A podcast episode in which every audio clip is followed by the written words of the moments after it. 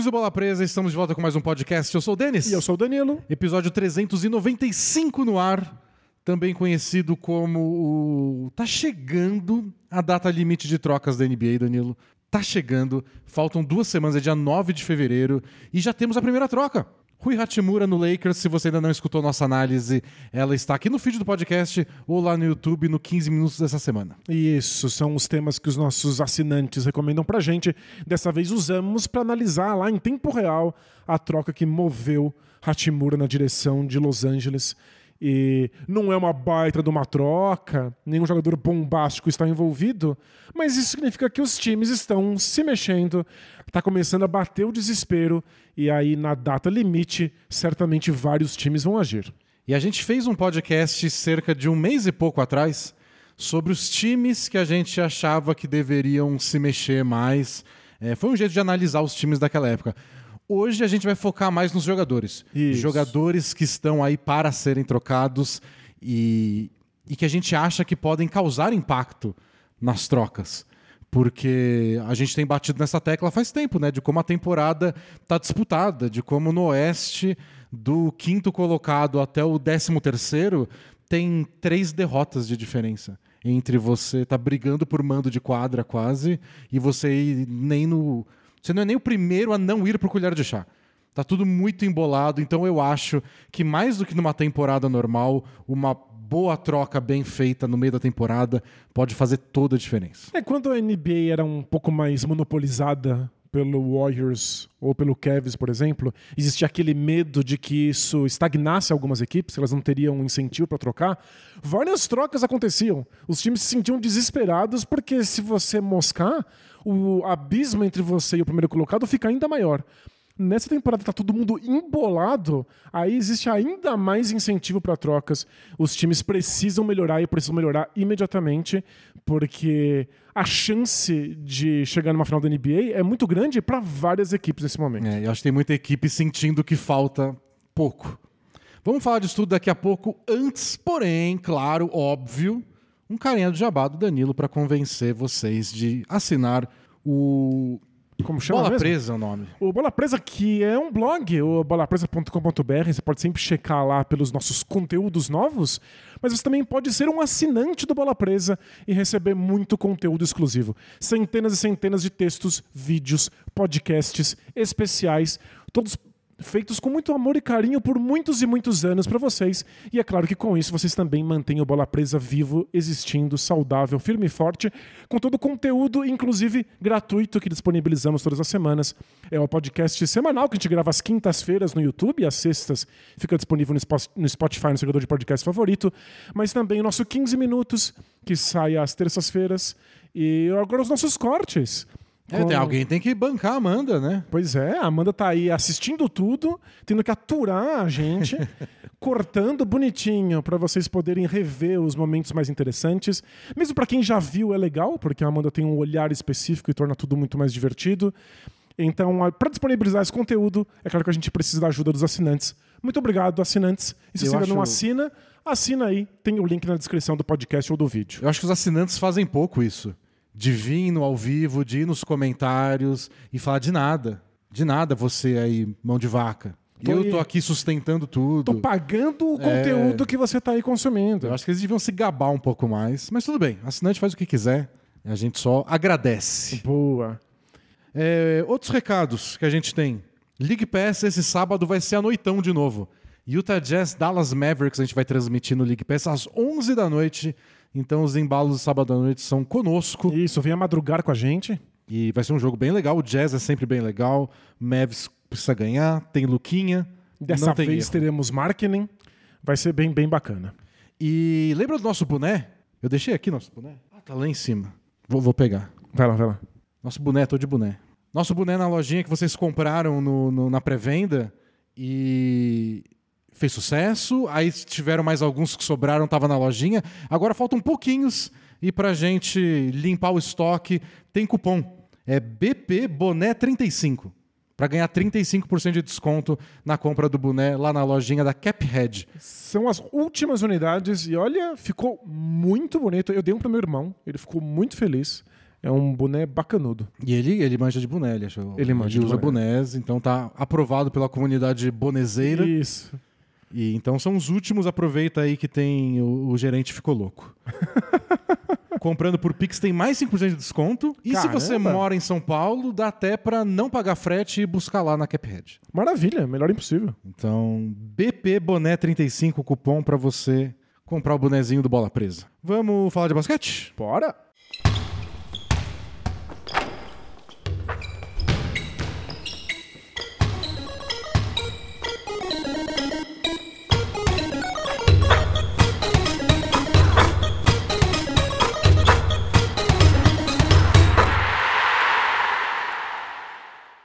Então, Danilo, primeiro, antes de qualquer coisa, por que falar de trocas agora?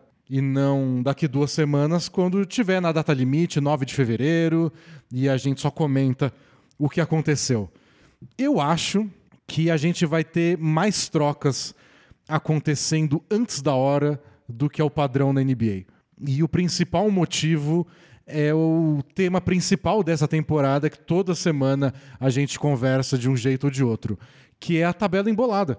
Eu acho que tem muitos times sentindo que. Sentindo não, sabendo, vendo a tabela e percebendo Que falta pouco, né? que falta pouco. O Lakers, que ficou aí 20 jogos sem o Anthony Davis e sobreviveu só na magia do LeBron, achei que ficou meio 50% de aproveitamento sem o Anthony Davis. Tá a duas vitórias e meia de estar em quinto, sexto lugar.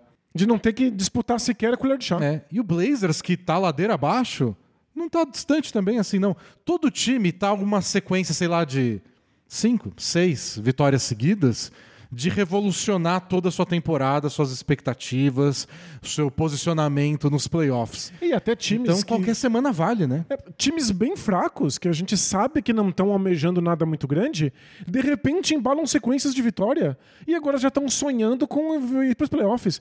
Vai que o Thunder consegue, vai que o Magic consegue. Todos esses times conseguem, inclusive, vencer times que estão no alto das suas conferências. O Celtics acabou de perder para o Magic e perdeu de maneira emblemática. O- foi a terceira vitória do Magic contra o Celtics nessa temporada. É inacreditável. Não, o o Magic não tem que tentar ir pros playoffs, eles têm que tentar ficar em oitavo pra pegar o Celtics. E aí, Aí o Celtics vai tremer. Quando vê aquela camisa azul do Magic do outro lado, fala, com eles a gente não consegue. Mas é, é muito fascinante como parece que todos os times têm algum grau de chance numa das tem- temporadas mais disputadas que a gente tem registro, e justamente por isso, qualquer melhora que você faça na temporada pode ser um diferencial muito grande. E, e outra coisa, né?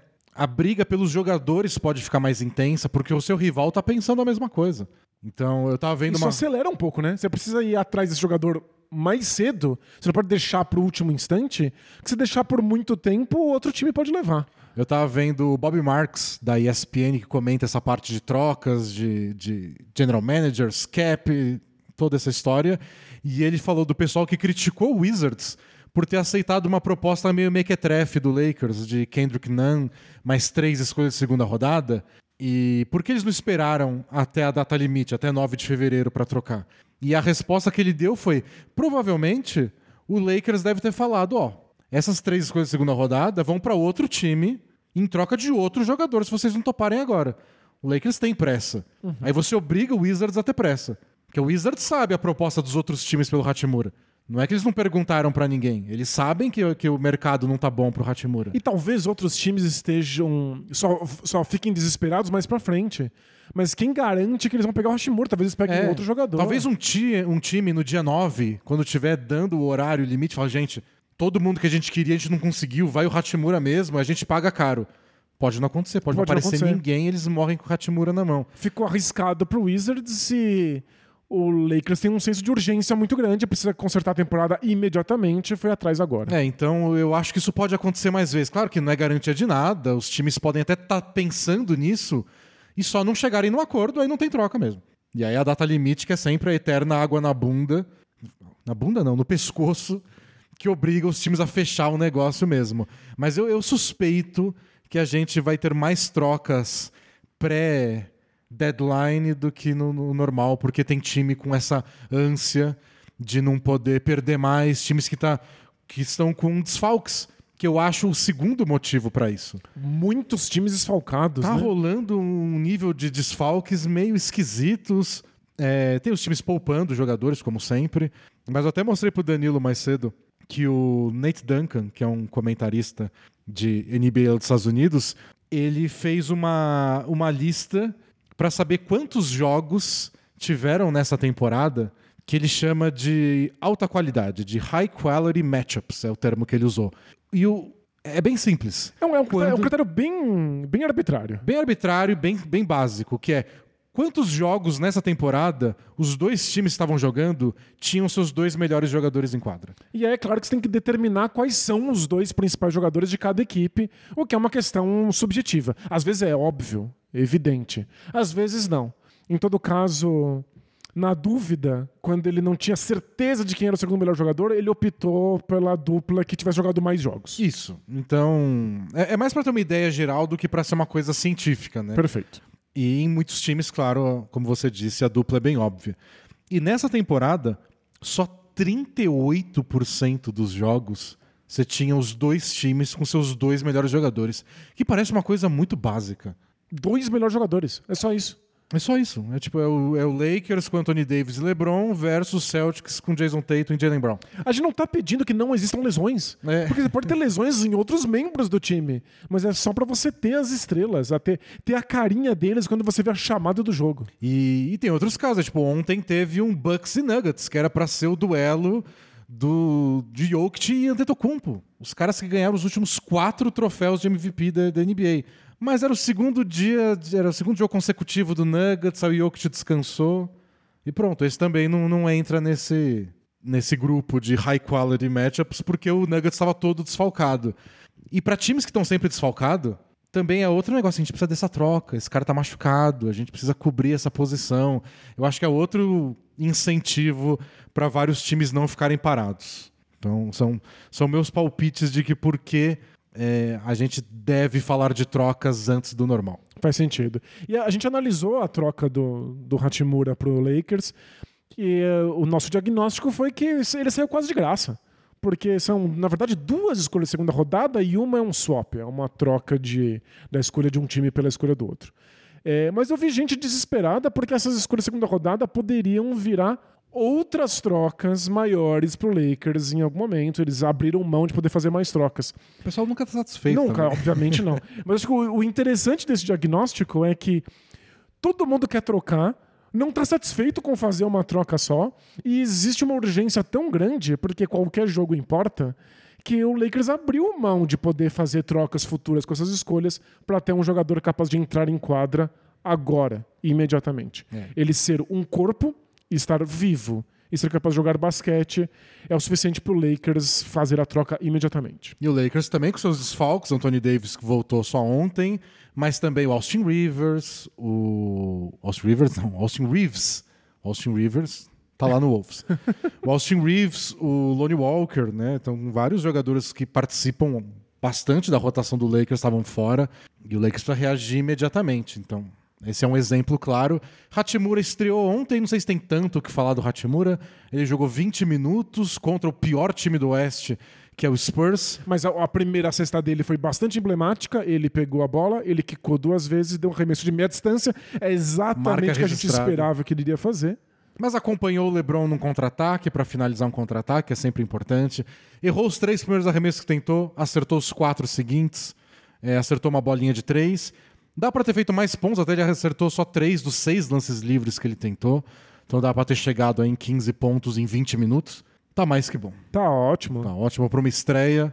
é, não dá para pedir mais que isso. Defensivamente, não é o Spurs que vai oferecer muito desafio para ele. Pelo contrário, né? É um, é um bom jeito de você ver o ideal de cada time sendo É. executado. Então a gente vai acompanhar o Hachimura nos próximos jogos e aí acho que nos próximos podcasts a gente pode comentar mais a parte prática dessa mudança para o Lakers, a parte teórica, entre aspas, a gente fez no, podca- no, no 15 minutos. Isso. E Mas a- vamos e a- esperar uns jogos a mais, né? E a parte de. Por que agora? Porque nesse momento acho que é o que a gente tá conversando agora. É, tem, o Lakers está desesperado, gente. E, o, e o desespero de um time causa desespero nos outros. Agora o Lakers largou na frente. Mesmo que você não seja grande fã da troca, o Lakers já conseguiu alguma melhora. Como é que os outros times estão embolados com ele? Vão responder. E eu achei legal que o The Athletic, o site que a gente sempre comenta aqui, eles fizeram uma lista estilo draft, aqueles big boards, que é no draft o big board é o listão com os melhores jogadores disponíveis né? do draft, segundo quem fez essa lista. Então, nunca é uma lista do. Não tipo de lista do. Eu acho que esse cara vai em primeiro no draft. Ou eu, minha fonte disse que esse time vai pegar esse cara na terceira escolha. Não. É minha lista dos melhores. E o The Athletic fez a lista deles, os melhores jogadores que estão sendo discutidos, que todo mundo sabe que os times estão conversando sobre eles na troca. E são 25 jogadores e dá para mudar muita coisa. É, é, muita gente boa de verdade que no time certo causa uma revoluçãozinha aí na, na em qualquer conferência. É, e, e, o interessante é que não só faz uma, uma diferença, uma revolução para o time em que esses jogadores chegarem, mas também faz uma revolução no time de que eles partirem. Porque são vários times que estão aí brigando, que são fortes, e que se trocarem esses jogadores é porque admitiram uma reconstrução. E aí essas equipes vão dar alguns passos para trás. Eu acho que esse é o grande fator que pode causar o efeito oposto. Por que a gente estava esperando tanta troca e teve tão pouca troca? Porque. Talvez alguns times não desistam. Alguns times podem cobrar mais caro, porque falam, a gente não tá tão mal assim para se livrar de alguém. Não sou Wizards. Estão brigando por coisa de verdade. A lista do, do The Athletic começa com o óbvio, que eu queria não comentar. É o sonho da minha vida. Não precisar falar de Miles Turner e John Collins, porque eu sinto que faz. Sei lá, quantos anos a gente tá falando do Miles Turner e do John Collins sendo trocados? Faz muito uma tempo. Uma vida e não acontece nunca. Dá até tristeza, NBA, né? Eles não devem vai ter uma regra. Que, tipo, a partir de certo número de anos com você sendo colocado nessa posição, você não pode mais ser trocado. Não, tipo, liga pro, pro, pro Pacers e fala: ó, a gente analisou aqui faz três anos da, da primeira notícia de que vocês queriam trocar o Miles Turner. Ele tem que ser trocado hoje. Não, mas quem escreveu a notícia não sei o que, não fui eu. Não importa. Não, chega, isso não, é tortura importa, psicológica é tortura, pra ele. Não é. importa se é culpa da imprensa. Vocês vão pagar o pato e não tô nem aí pra justiça. Eu só não quero ler mais o nome do Miles Turner. Não, é, só isso. É, começa a ficar desesperador. E... Se pudesse trocar um pelo outro. Só, só, só pra resolver. E no caso do Miles Turner, eu acho que ele tá aí nos boatos de troca é particularmente cruel, porque é a temporada em que ele finalmente conseguiu jogar sem os Sabonis e é a temporada em que ele finalmente desabrochou, em que ele se consolidou como aquilo que a gente imaginava que ele seria. Agora ele é de fato um protetor de aro, que arremessa bolas de três pontos e que finaliza jogadas, participa de pick and roll, tá lá dando corta-luz e recebendo um passe depois, que é uma coisa impensável no mundo quando ele tinha que conviver no mesmo garrafão que o Sabonis. Era só muito apertado. E aí, o entrosamento dele com o Halliburton é tão bom. Eu, se eu fosse o Pastras, eu só pensaria numa, num bom número de renovação de contrato com ele.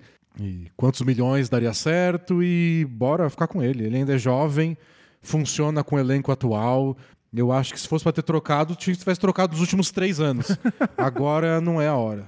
É, agora... Eu acho até que ele tá valendo menos em questão de troca. Não necessariamente, né? Depende muito, mas o contrato tá acabando. É, o contrato está menor. É que eu acho que finalmente todos os times da NBA viram o que ele é capaz de fazer. Ele estava sendo muito limitado por um garrafão muito povoado. Agora, o Miles Turner é literalmente um jogador que qualquer franquia da NBA se beneficiaria de receber. Qualquer uma, não, Dani. Por quê? O Kings vai jogar com o Sabonis? O Kings não. Todas as franquias, não, acho, menos o Kings. Eu acho que qualquer. Acho que não funciona em time. Eu teria um papel bem específico para Miles Turner. É... No ataque, você não pode ser outro jogador que fica operando da cabeça do garrafão, uhum. a lá o próprio Sabonis, a lá Jokic, a lá qualquer desse tipo de, de criador de jogada de dentro do garrafão. E você tem que ter um bom jogador de pick and roll. Faz sentido. Um que bom é armador capaz de criar é, essas que, jogadas. Que vai acionar ele nos lugares certos, dar o passe certo. Porque ele só se tornou esse jogador também com o Halliburton. Acho que tem o fator do Sabonis não estar tá no garrafão, tem o fator do Halliburton dar os passes. Mas é isso, o Pacers descobriu o jeito de usar ele. Agora fica. É, acho que, eu acho que tinha muitos motivos para trocar antes. Agora que não tem, é capaz deles trocarem, o que seria muito brutal. Muito triste para o Miles Turner. É, ele ainda é jovem o suficiente para o Pacers, que claramente está em reconstrução e vai se focar no draft, poder mantê-lo e ele tá na mesma janela temporal dos outros atletas. A, a, a ideia de trocar o Miles Turner seria contra-intuitiva, mas teria a intenção de perder mais. Acho que o, o, o, Pacers nesse momento seria pior sem o Miles Turner. E talvez seja alguma coisa que o Pacers quer fazer. Ah, mas é já que, tá muito tarde. Já foi. É, parece que ficou tarde na temporada porque tá muito embolado. E tradicionalmente, historicamente, o Pacers é um time que não gosta de perder de propósito. Eles não gostam de se focar no draft. Eles são um time que gosta de estar o tempo todo competindo. Então, Miles Turner lidera as conversas por troca. Eu ficaria bem surpreso se fosse nesse momento a ser É, eu trocado. também acho. E o John Collins? O John Collins é outra história. É, o John Collins eu acho que tem mais chance dele ser trocado. Ele não tá sendo tão utilizado assim, não é a melhor temporada dele, pelo contrário. E o Hawks não tá dando tão certo quanto eles sonhavam quando eles fizeram aquela troca pelo DeJounte Murray. Então, o Hawks tem muito mais coisas gritando a gente vai se mexer do que o Pacers. E aí, quando o, o Hawks se mexer, o mais provável é que o John Collins esteja envolvido. É, eu acho o John Collins muito bom. Quem escuta Bola Presa há, há muito tempo sabe que eu sou um fã. Eu acho ele excelente no pick and roll. Ele é um, um parceiro muito bom para armadores como o Trae Young. A questão é que o que ele faz é ligeiramente redundante no Hawks. Porque o principal parceiro de pick and roll e de ponte aérea do Trae Young é o Capela. Porque eles já têm jogadores de garrafão que comem os minutos do John Collins, porque ele não é um grande protetor de aro e o Hawks sente muita falta disso. E o Hawks claramente sente falta do Huerter. Sente falta de ter arremessadores de três pontos que o John Collins faz, mas não é um especialista. gente se mexendo sem a bola, né? Né? Movimentação ofensiva, é, mesmo corte em direção à certa que o Herter fazia também. Eu acho que esse tipo de jogador é muito mais importante para eles do que é o Collins hoje. Acho que eles precisam de jogadores piores que o John Collins, mas mais de um e que sejam úteis em outros lugares da quadra. Também acho. E o John Collins, por sua vez, é tão jovem, tão promissor, tão bom no pick and roll, que qualquer time muito ruim, jovem, deveria dar uma chance pra ele. Ele é meio caro só, né? Ele é caro. Ele já assinou a extensão de contrato dele, deixa eu pegar aqui o número certinho. Ele tá ganhando 23 milhões e meio nessa temporada, ele ganha 25 na próxima, 26 em 24, 25. E na temporada 25, 26 ele tem uma player option. O que quer dizer que ele decide se vira free agent, continua no contrato. Ou seja, ele é jovem e tem um contrato longo. Faz sentido para qualquer time lá do fundo da tabela. É, times que, inclusive, têm bastante espaço salarial. Rockets, Spurs. Até o Thunder poderia sonhar com É, ele. o Spurs foi um time bastante comentado no John Collins é, nos últimos anos, acabou nunca rolando. Ele acabou não sendo envolvido na troca do DeJounte Murray. Então eu acho que não vai acontecer agora. É, al- alguma coisa impediu essa troca de rolar, né? Eu acho que o Spurs só não queria. É, é possível. Um jogador bom a essa altura do campeonato. E acho que o, o Hawks perdeu um pouco de paciência com o John Collins, porque ele é bom, mas ele nunca explodiu, ele nunca se tornou uma estrela como o Trae Young. Mas outras equipes mais jovens do que o Hawks podem querer dar essa chance pra ele. É, mas de todas as especulações que eu vi envolvendo o John Collins, a que eu acho mais interessante e segundo tema do podcast de chacoalhar um pouco a temporada são as especulações envolvendo o Phoenix Suns. De que o Phoenix Suns estaria interessado no John Collins é, na troca do Jay Crowder. E aí perguntaram pra gente no pré-podcast sobre o Suns fazer alguma coisa. E o Suns tem um caso muito interessante, né? É um time muito ambicioso, Muito. que sabe que pode ser muito melhor do que tá sendo essa temporada por, Mais causa, do que isso, né? Eles deveriam estar sendo muito melhores. por causa das lesões, estão lá atrás. Eles estão 17 milhões acima do limite de, de multas do Luxury Tax e 10 milhões é o salário do Jay Crowder, que não pisou em quadra porque não quer. Então não faz sentido pro Suns não trocar o Jay Crowder. Nenhum. Assim, não, não tem por que ele ficar lá. É, a questão é achar a melhor troca possível. E aí você, por isso que talvez eles nos façam a troca hoje, ou não fizeram ontem. Você tem que achar um negócio certo. Mas não faz sentido passar do trade deadline e o Jay Crowder continuar lá. E o John Collins seria um bom parceiro de pick and roll para Booker e Chris Paul, um bom jogador para posição 4, que é onde jogava o, o Jay Crowder, uma opção de pivô mais baixo, se você quiser tirar o Aiton e não colocar, sei lá, o Biombo ou o Jock Landale, um cara mais que arremessa de três, mais leve, mas que pode fazer a parte de pegar rebote e fazer pick and roll. Faz todo sentido pro Suns. É, é jovem o bastante para jogar os próximos anos ao lado do Booker, mais experiente o bastante para você colocar num time que quer ir longe nos playoffs.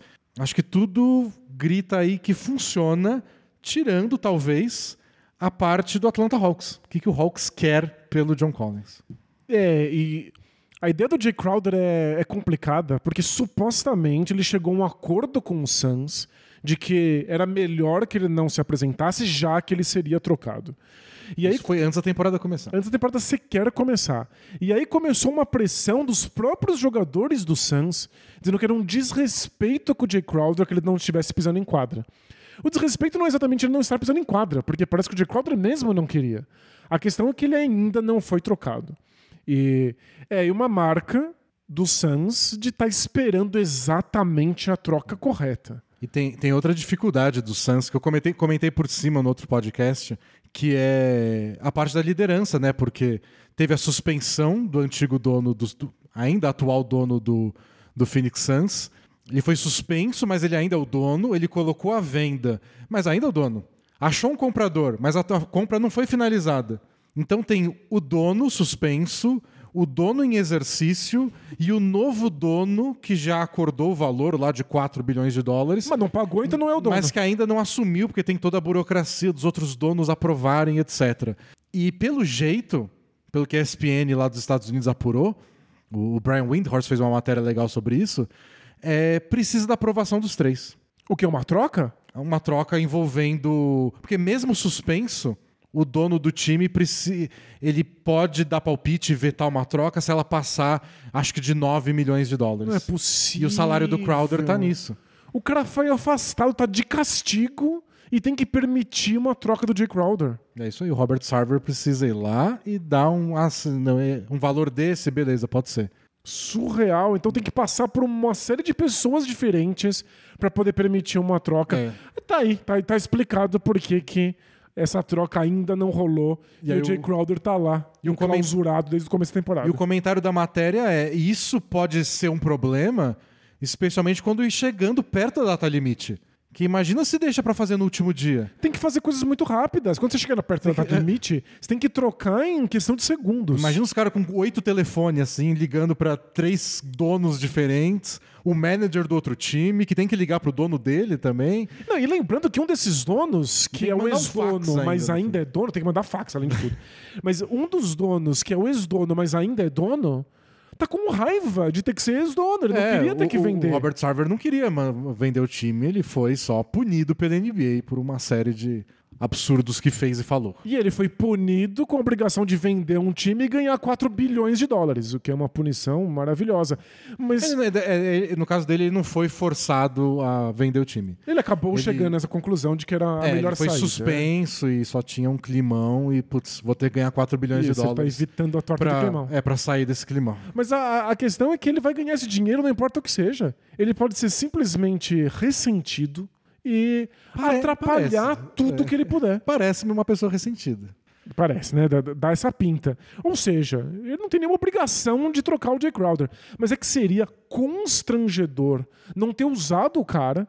Que, ok, o Jay Crowder não é mais o mesmo, mas tava é- defendendo bem ali numa não, temporada era titular atrás. até o ano passado no time que teve a melhor campanha da NBA. Se você não então, usa, pô. é porque há um acordo para troca. Se você não usou a temporada inteira e aí não troca, Aí é só maluquice. E o cara que assume a posição dele, que é o Cameron Johnson, se machucou. O Suns tá numa. Não, mas faz Pô, no, Nos nossos prêmios de meio, de meio de temporada, eu dei o prêmio para eles de time azarado do ano até é. agora. Porque, nossa, tudo que podia dar errado tá dando errado. E acho que essa troca do Jay Crowder, se bem feita, mesmo que não seja pelo John Collins, só seja uma boa troca. Isso, é. o Jay Crowder precisa ir para algum lugar. Uma boa troca que traga jogadores que eles possam usar e o resto do elenco ir se recuperando das lesões, o Chris Paul já voltou e o Aiton voltou a jogar um pouquinho melhor, que estava numa fase também meio desgracenta. Devin Booker volta em breve. Se o Booker voltar direitinho em breve, aí a gente pode voltar a ver aquele Suns do começo da temporada que foi bem de verdade. É, mas aí, do ponto de vista de receber John Collins, seria excelente, de fato, para o Suns. Não sei se o Hawks vai querer o Jay Crowder, até porque a gente não sabe como é que o Jay Crowder tá jogando. É. O valor de troca dele cai a cada semana, né? É, aí, aí a gente pode começar a pensar em trocas envolvendo três times, aí o Crowder iria pra outro time. Dizem que o Bucks quer muito o Jay Crowder. Eles já chegaram num acordo que o Ibaka não vai continuar lá, que nem estava sendo usado pelo Bucks, nem lembrava do Ibaka. E podem envolver outros times. O que eu acho que pode ser interessante nessa troca é que o Suns tem várias escolhas de primeira rodada. Eles são donos das próprias escolhas por anos a fio. O que é muito raro na NBA hoje em É. dia. E o Hawks abriu mão de muitas escolhas de draft na troca do DeJounte Murray. Então seria, poderia ser uma troca se fosse envolvendo o Suns, pensando em recuperar algumas escolhas de draft, que é importante não só pensando no draft, mas em outras trocas. Claro, é moeda de troca. Então o Suns tem pelo menos uma coisa que o Hawks pode se interessar. Escolha é de escolhas de draft. Mas é que eu acho que o Hawks também vai querer jogador, né? Acho que eles, Eles precisam, querem- é. Eles não trouxeram o DeJounte Murray pra, pra, pra, pra perder. E A gente tem que entender, o Hawks é um time que tá dando passos grandes pra trás. É um time que piorou nas últimas temporadas, adicionou uma jovem estrela e piorou ainda mais. Então, é, é um time que precisa de ajuda. É, e se e se você abre as páginas de rumores da NBA, que é sempre perigoso, mas se você fizer isso, tem lá uma matéria que saiu em não sei aonde de que hum, dizem minhas fontes ao redor da NBA que o Trae Young pode pedir uma troca ao fim da temporada. É, esse tipo de especulação sempre existe, mas no caso de um time que tá dando realmente passos pra trás, É. gera medo, né? Então, não é nem que tem fontes concretas e que isso é provável que aconteça, mas especulação dessa só começa a aparecer Quando tá dando tudo errado, quando né? tá dando errado e quando isso se torna pelo menos uma possibilidade. Ninguém tá falando, ai, o Tatum vai pedir pra ser trocado do Celtics. Porque não faz sentido você falar isso. É claro. Não vai nem. Não vai dar clique. Porque a pessoa vai achar que é vírus. É, você falar isso, você toma uma sapatada. É. né? O do Trae Young, pelo memenos você fala. Hum, Pode ser, verdade, deixa eu outro dia clicar, ele deixa brigou com o técnico, É. né? Outro dia ele brigou com o técnico. Você tem toda razão. Então, o Hawks tá nessa situação que eu acho que. Começa a pensar, eu, eu vi uma prancheta aí do Bola Presa que mostrava É. que ele e o DeJounte Murray não participam das mesmas jogadas. Inclusive assiste lá no canal do YouTube do Bola Presa. É, a prancheta para os assinantes e um pedacinho da prancheta vai no YouTube. O pedacinho dessa semana foi falando de como o Trae Young e o DeJounte Murray estão em quadro ao mesmo tempo, mas um não interage com o outro. Isso, de jeito nenhum. Poucas vezes um sequer passa a bola pro outro, o que é esquisitíssimo. Então, eu ficaria bem surpreso se o John Collins não fosse trocado. Eu acho que dessa vez vai e eu vou estourar champanhe quando acontecer. e eu nem bebo champanhe. É só porque a gente nunca mais vai ter que falar de É uma só pra troca do estourar, John Collins. só pra estourar Só pra mesmo. estourar, só fazer, fazer barulho. Pra irritar meu vizinho. A lista lá do The Athletic de melhores jogadores que estão sendo estão no mercado aí. Tem o Bojan Bogdanovic do Pistons, o Caio Kuzma do Wizards, o Quickly do Knicks, o Jakob Puddle do Spurs. É, o Kuzma eu acho que tem menos chance de ser trocado agora que ele que o Wizards já trocou o Hachimura. É, trocar Eu- o Hachimura é um, um indício de que eles vão querer manter o Caio Kuzma. Eu interpretei como a gente se livrou dessa possível renovação de contrato porque a gente vai gastar nossa grana com o Kuzma. E eu acho que faz sentido pro Wizards, porque se eles quiserem tentar ter um time bom na próxima temporada, é o que eles tentam todo ano e nunca dá certo, mas É tentam. Eles tentam, tadinhos. Estão tentando. Pra tentar ter um time bom, eles precisam do Kuzma. E caso eles mudem de ideia, é, ano que vem o Kuzma vai continuar tendo valor de troca. Se ele continuar jogando assim. Eu acho que o Kuzma vai, acert- vai ter um salário maior, porque ele tá jogando bem, mas é um jogador jovem, relativamente jovem, bom, e num contrato longo. Eu acho que tem mercado. Se, se daqui um ano, na trade deadline de 2024, o Wizards falar quero trocar o Kuzma, eu acho que eles conseguem alguma coisa boa pelo Kuzma. Claro, acho que a coisa mais perigosa pro Wizards nesse momento era perder o Kuzma a troco de nada. É, eu acho que não é um caso tipo do Bradley Bill, que a renovação era tão cara que assim que você assina a renovação, Você tá preso ele com ele. perde valor de troca. Isso. Eu acho que o Kuzma mantém um valor parecido de troca, mesmo se renovar. Então acho que eles vão tentar Faz sentido. renovar. Então eu, eu tiraria o Kuzma dessa lista, embora a gente saiba que pode ser. Pode acontecer. Pode Mas o lembrando- Wizards é um time aí que está em aberto. O Wizards é um time confuso, né? O Wizards é um time que eu adoraria um teste de antidoping na diretoria. Mas se eles pagaram tudo que eles pagaram pro Bradley Bill, é porque eles acham que esse time consegue chegar em algum lugar. Eu não sei qual é o- esse lugar. Qual é o caminho até esse lugar. Mas eles acreditam nisso e aí manter o Kuzma seria obrigatório. É, então eu tiraria o Kuzma dessa lista. O Bogdanovich, o Pistons parece bem afim de trocar. Foi esquisito eles terem feito a troca pelo Bogdanovich antes da temporada começar, mas agora tá se provando um bom motivo para ter feito isso, né? Eles pagaram um pouco pelo Bogdanovich na troca com o Utah Jazz e talvez eles consigam mais seis meses depois. Isso, é, é só retrocar. Porque esse é o melhor Bogdanovich que a gente já viu.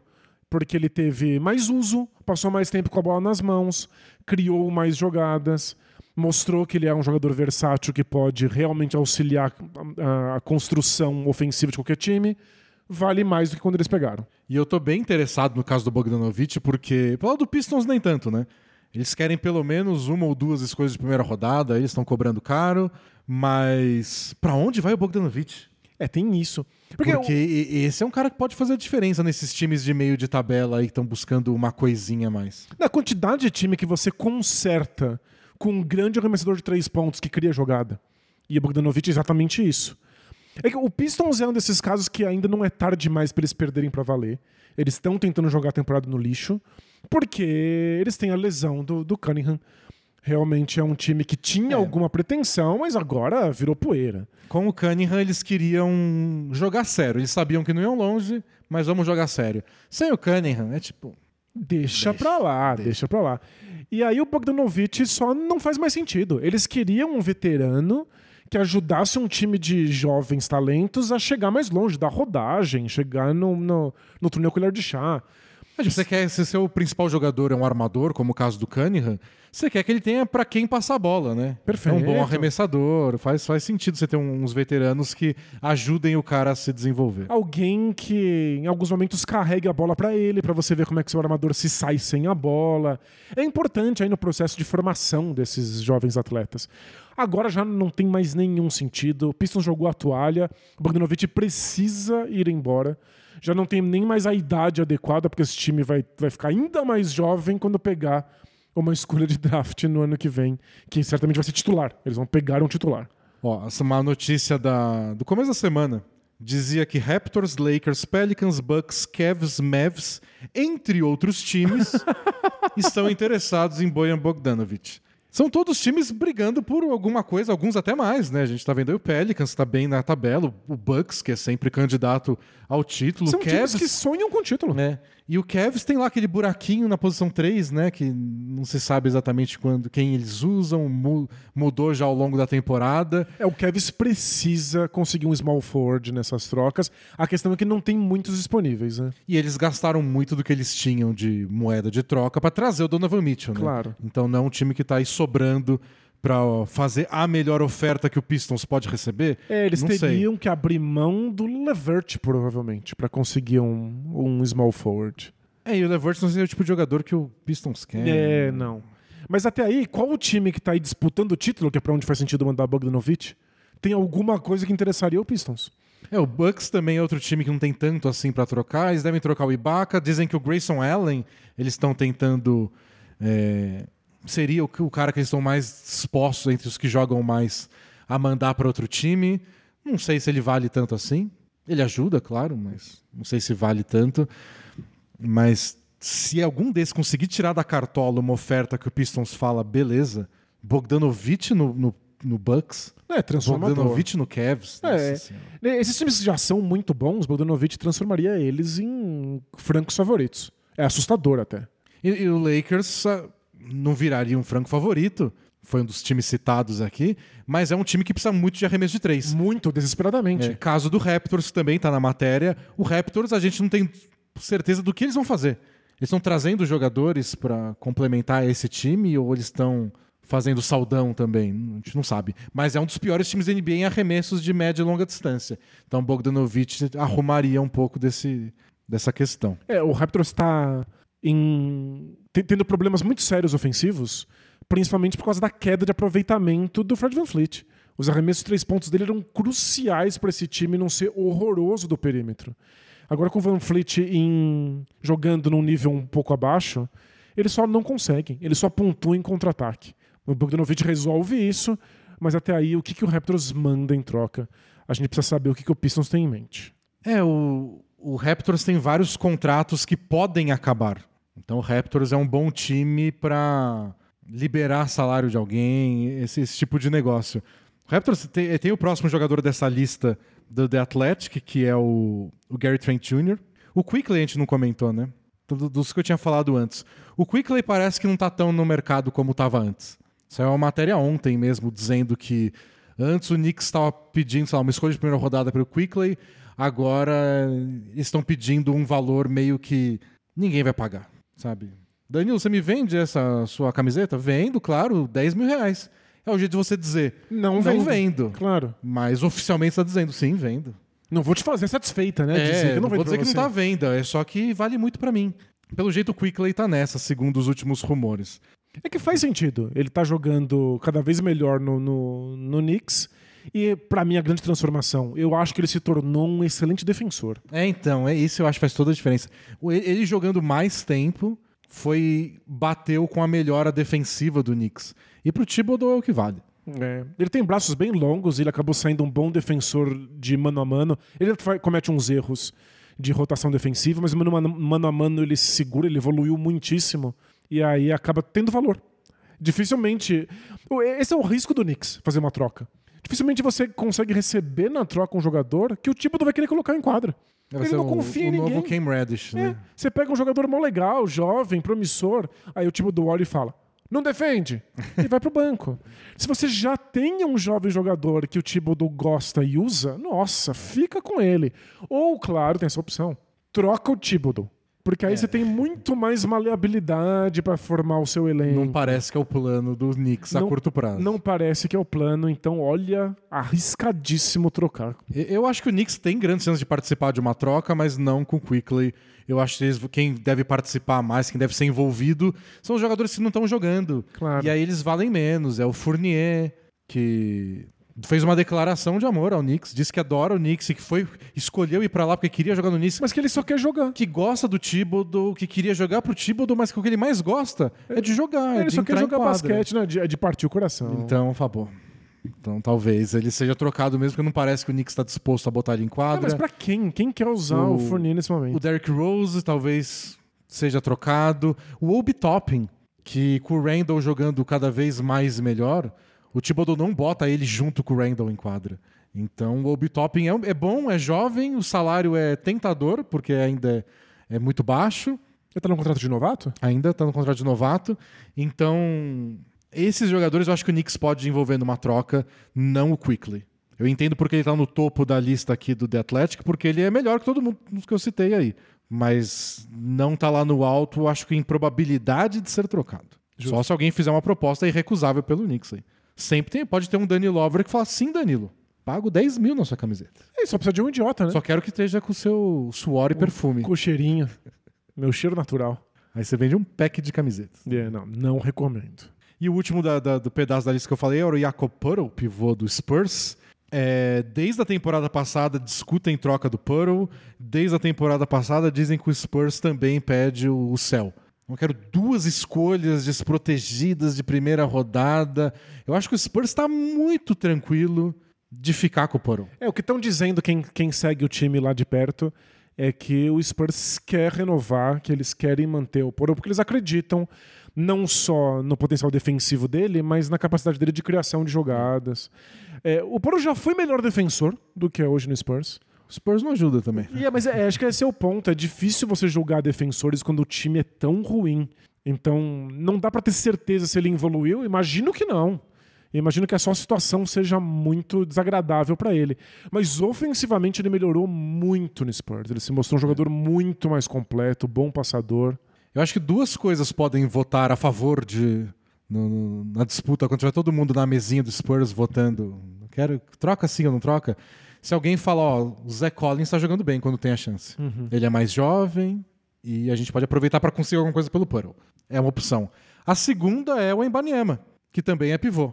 Mas eles podem falar, deixa o Puddle aí. Se por acaso a gente ganhar o sorteio do draft, o Embanyama vier, aí a gente troca o Puddle. Tipo, ah, não precisamos de um pivô mais, porque a gente tem esse francês de 2,20m aqui do nosso lado. Então, o medo é. Acho eles podem esperar também. Eles sabe? podem, mas é que o, o Poro tá com o valor dele muito alto.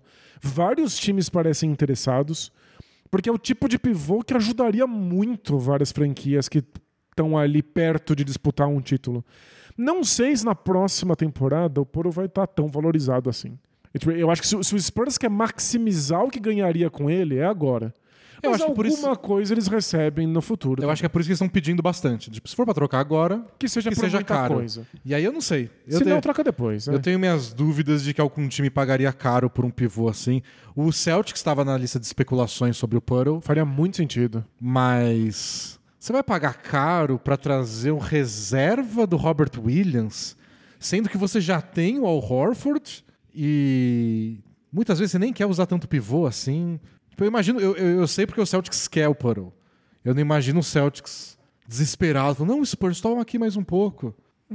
É que times que querem ser campeões, às vezes é isso. Você vê um pequeno buraquinho ali, uma, uma frestinha, e aí você compra um caminhão de cimento pra consertar esse buraquinho. É. Pode ser o caso do Celtics. Pode ser. Ano passado diz- o pessoal reclamou, lembra quando eles trocaram pelo Derek White com o próprio Spurs? Nossa, saiu meio caro, né? vocês deram uma escolha de, de primeira rodada pelo Derek White. Ajudou muito. Ajudou eles a chegarem, ó, isso aqui do título. Então, acho que tá tudo bem. Olha, se, se mandasse o Poro, aí ia virar o, o Boston Spurs. E eu dei uma olhada aqui no Pistons para ver o salário do Bogdanovich, é 19 milhões e meio nessa temporada, 20 na próxima e cai para 19 milhões em 24, 25. Então talvez o Pistons pudesse se interessar em contratos que estão acabando pelo Bogdanovich para Aceitar aspirantes. para entrar no mercado de free agents de novo, igual eles entraram nessa temporada, né? Eles eram um, time, um dos times com mais espaço salarial nessa temporada, acabaram não usando, né? Acabaram usando mais para pegar contrato ruim do que realmente para ir atrás de alguém. Podem tentar de novo ano que vem se trocarem o Bogdanovich por um jogador cujo salário esteja acabando. Por exemplo, o Gary Trent Jr. Se a gente quiser começar a falar do Toronto Raptors. Boa. O Gary Trent Jr., que está sendo importante pro Raptors por ser um dos únicos jogadores que arremessa de três de maneira consistente, mas que ele também está num contrato expirante e que o Raptors, se quiser manter, vai ter que pagar muito dinheiro. O problema é que o Van Fleet também está nessa lista. E É. aí o Raptors teria que abrir o bolso se quisesse segurar os dois. O Gary Trent Jr. ganha 17 milhões nessa temporada e pode ganhar 18 na próxima, se ele quiser. É o player option. Ele não vai. Então, se ele falar, não, não quero, quero virar um free agent, é porque ele acredita que vai ganhar mais de 18 milhões. Ele provavelmente vai. O Van Vliet está na mesma, ele ganha 21 nessa temporada, tem 20 mi- milhões de player option na próxima, mas tudo indica que ele não quer, ele quer virar free agent para tentar ganhar mais, não só mais de 20 milhões, ganhar um contrato longo de Isso. cara para já garantir o, o pé de meia. Eu acho que essa é a questão pro Van Fleet. Alguns jogadores querem mais dinheiro, alguns querem só mais tempo de É, contrato. o Van Vliet está chegando aos 30 anos já, então teve uma temporada aí com mais lesões. O, o arremesso piorou, como você já disse. É melhor garantir um contrato longo Isso. logo e o futuro dos bisnetos. Isso, ele certamente quer aí um, um contrato de vários anos. E aí o Raptors tem uma decisão muito difícil. Porque é um time que tem bastante potencial, mas que tem vários jogadores de tamanhos semelhantes, com capacidades semelhantes, com estilos de jogo semelhantes. Você começa a trocar alguns deles por diversidade no elenco, e aí você reconstrói, abre mão de ou Siakam, ou Anunobi, ou. ou Gary Trent, o Van Vliet. é, Branco de nome. É, Não, um das jovens. Scottie estrelas, Barnes. Scottie Barnes. É, Você abre mão de um deles e aí consegue ter um elenco um pouco mais profundo? E aí a gente tá falando de um- uma pequena reconstrução? Ou você insiste neles, nesses vários jogadores muito próximos, e aí você abre mão dos outros? E aí começa a jogar fora os veteranos, os Van Fleet, os Gary Trents da vida. É, é- é muito difícil decidir o que fazer pro Raptors. Os dois caminhos são perfeitamente plausíveis. Os dois fazem sentido. Eu acho o time mais difícil de ler nessa nesse período de trocas e eu acho que pode ser o time mais decisivo, porque são jogadores que podem causar uma reviravolta. O Van Vliet está sendo especulado aí entre times interessados no Van Vliet, o que não, é- não quer dizer que é times que têm uma boa proposta na, na- na manga hoje pelo Van Fleet. Mas times estão lá ligando, perguntando, Perguntar não ofende. é, que estão coletando coisas para ver o que, que eles conseguem mandar pelo Van Fleet. A lista da, da última matéria que saiu na, na, na imprensa de Toronto tem o Lakers, Clippers, Wolves, Mavs, Orlando Magic, Phoenix Suns e o Washington Wizards. Tem de tudo. Tem de tudo. Time jovem, time, Time velho. velho, time que quer ganhar agora, time que tá começando um plano aí de. Time que usaria ele de titular, time que usaria ele de reserva. É, por exemplo, o Suns, eu acho que já tá pensando pro pós-Chris Paul. Claro, já é um futuro em que o Chris Paul não está mais disponível. Então, é, tem essa possibilidade. O Clippers está envolvido em todos os boatos de troca que envolvem o armador. D'Angelo Russell, o Fred Van Vliet, Mike Conley. Pelo jeito, o Clippers quer um armador porque o Red Jackson tá jogando mal, o John Wall eles não confiam para ser titular.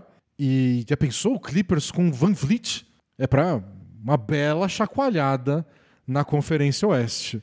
É, e eles que têm um ataque tão estagnado, que é simplesmente um monte de jogadas individuais de mano a mano, o Van Fleet daria uma bela de uma mudança na dinâmica. Ou Dallas, se eles conseguissem finalmente um substituto pro Jalen Brunson, e o substituto fosse o Van Fleet, é tudo que o Luca precisa. Nossa, ele jogaria muito bem do lado do Doncic, né? É. Poderia ser o cara que estabiliza o, o Wolves, que não tem liderança, não tem armador, não tem estilo. É, pode ser o Van Fleet, pode não ser também.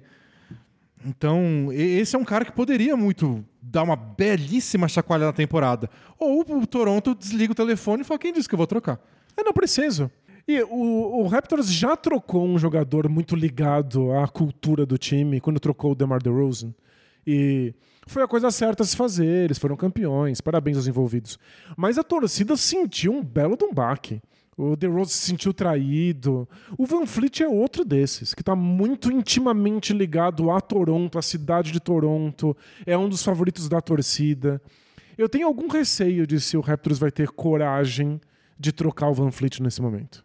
É, é uma decisão gigante. É uma decisão de impacto cultural, de impacto na sensação do time.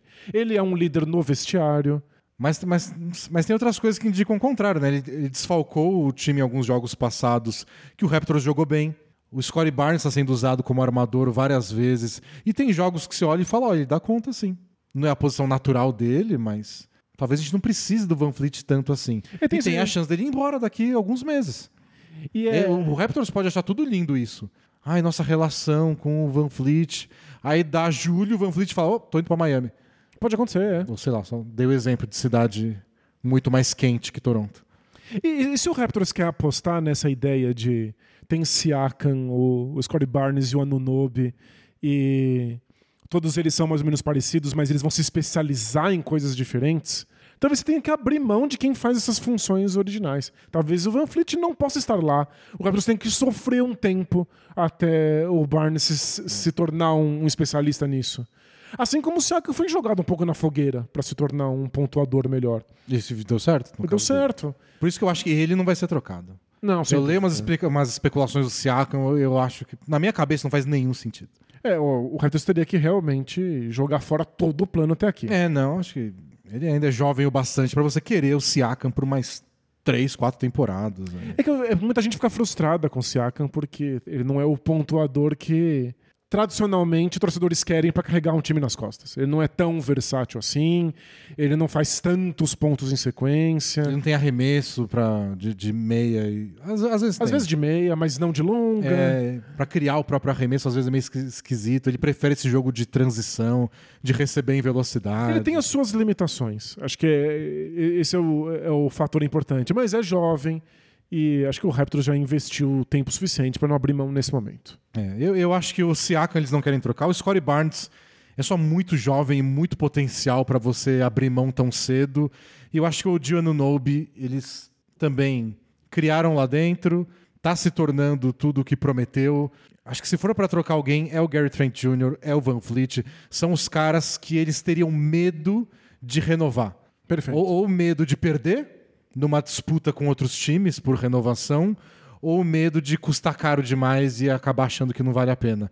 Então, meu palpite é que se o Raptors trocar alguém, vai ser um desses contratos expirantes. Ou possivelmente expirantes, né? Tudo depende do, do player option, tanto do Gary Trent Jr. quanto do, do Fred Van Vliet. E eu acho que os dois, dependendo de onde forem, mas especialmente o Van Vliet, Mudam vários nossa, times, né? caindo no time certo, é, é, é para fazer a diferença. É, eu acho que o Van Fleet transformaria algumas equipes. Mas o Garton Jr. também. Um arremessador de três pontos forte como ele, que consegue marcar mais de, um- de uma posição, só na base do poder físico, já ajudaria muito. É, quando ele chegou no Raptors, ele tava defendendo muito. Nessa temporada ele já tomou uns. Tomou broncas públicas até do, do Nick Nurse. Já, ele não tá defendendo como ele tava defendendo ano passado, né? Mas. É, mas o potencial físico continua mas lá. tem né? lá, tem lá. E o Gary Trent Jr. que viveu uma situação, né? Fantástica semana passada. É. Que ele brigou com o Brook Lopes e o Brook Lopes arrancou a faixinha da cabeça dele jogou fora. E o Brook Lopes falou que tava irritando ele, a faixinha dele. Foi a briga mais estranha da temporada. Ele ficou irritado pela Eles faixinha. estavam se empurrando, se cotovelando. Ele arrancou a faixinha da cabeça do Gary Trent Jr. e jogou longe. O que, que será que é a faixinha, Que, né? que é pessoal. Esse é trauma de infância, né? Sempre é trauma de infância. Sempre. Bom, a gente tem que terminar esse podcast já daqui a pouco. É. E tem muitos nomes ainda. Escolhe aí um, algum que você acha mais interessante. Ó, eu acho que dois times vão trocar alguém Hum. e são muitos nomes. Dois times. Eu acho que o Hornets não tem por que manter toda aquela galera cara que eles têm lá. O time é só muito ruim. Então, qualquer coisa que eles receberem pelo Terry Rozier, pelo Gordon Hayward, eles deveriam aceitar. Eu acho que eles têm muitos pivôs jovens com algum potencial, tipo o Mark Williams, que foi escolha de primeira rodada agora, ou o Kai Jones, para usar tanto o Mason Plumlee de titular. E o Plumlee pode ajudar alguém. Algum time que não consiga o Puddle pode usar o Plumlee. Eu acho que o Celtics poderia ir lá pegar o Plumlee. Se é pra ser reserva? Justo. É, o plano ajuda. Ele é o É. Jokic dos pobres, né? É Exatamente. que ele é o Jokic dos Dos muito, pobres. é. Dos paupérrimos. Tem o, o Sabonis é o, o Jokic da classe média alta. né? O Shengun é o, o Jokic dos, dos emergentes. Isso. O E- Plumlee é, é- É, dos paupérrimos, É, esse é. aí que tá passando necessidade.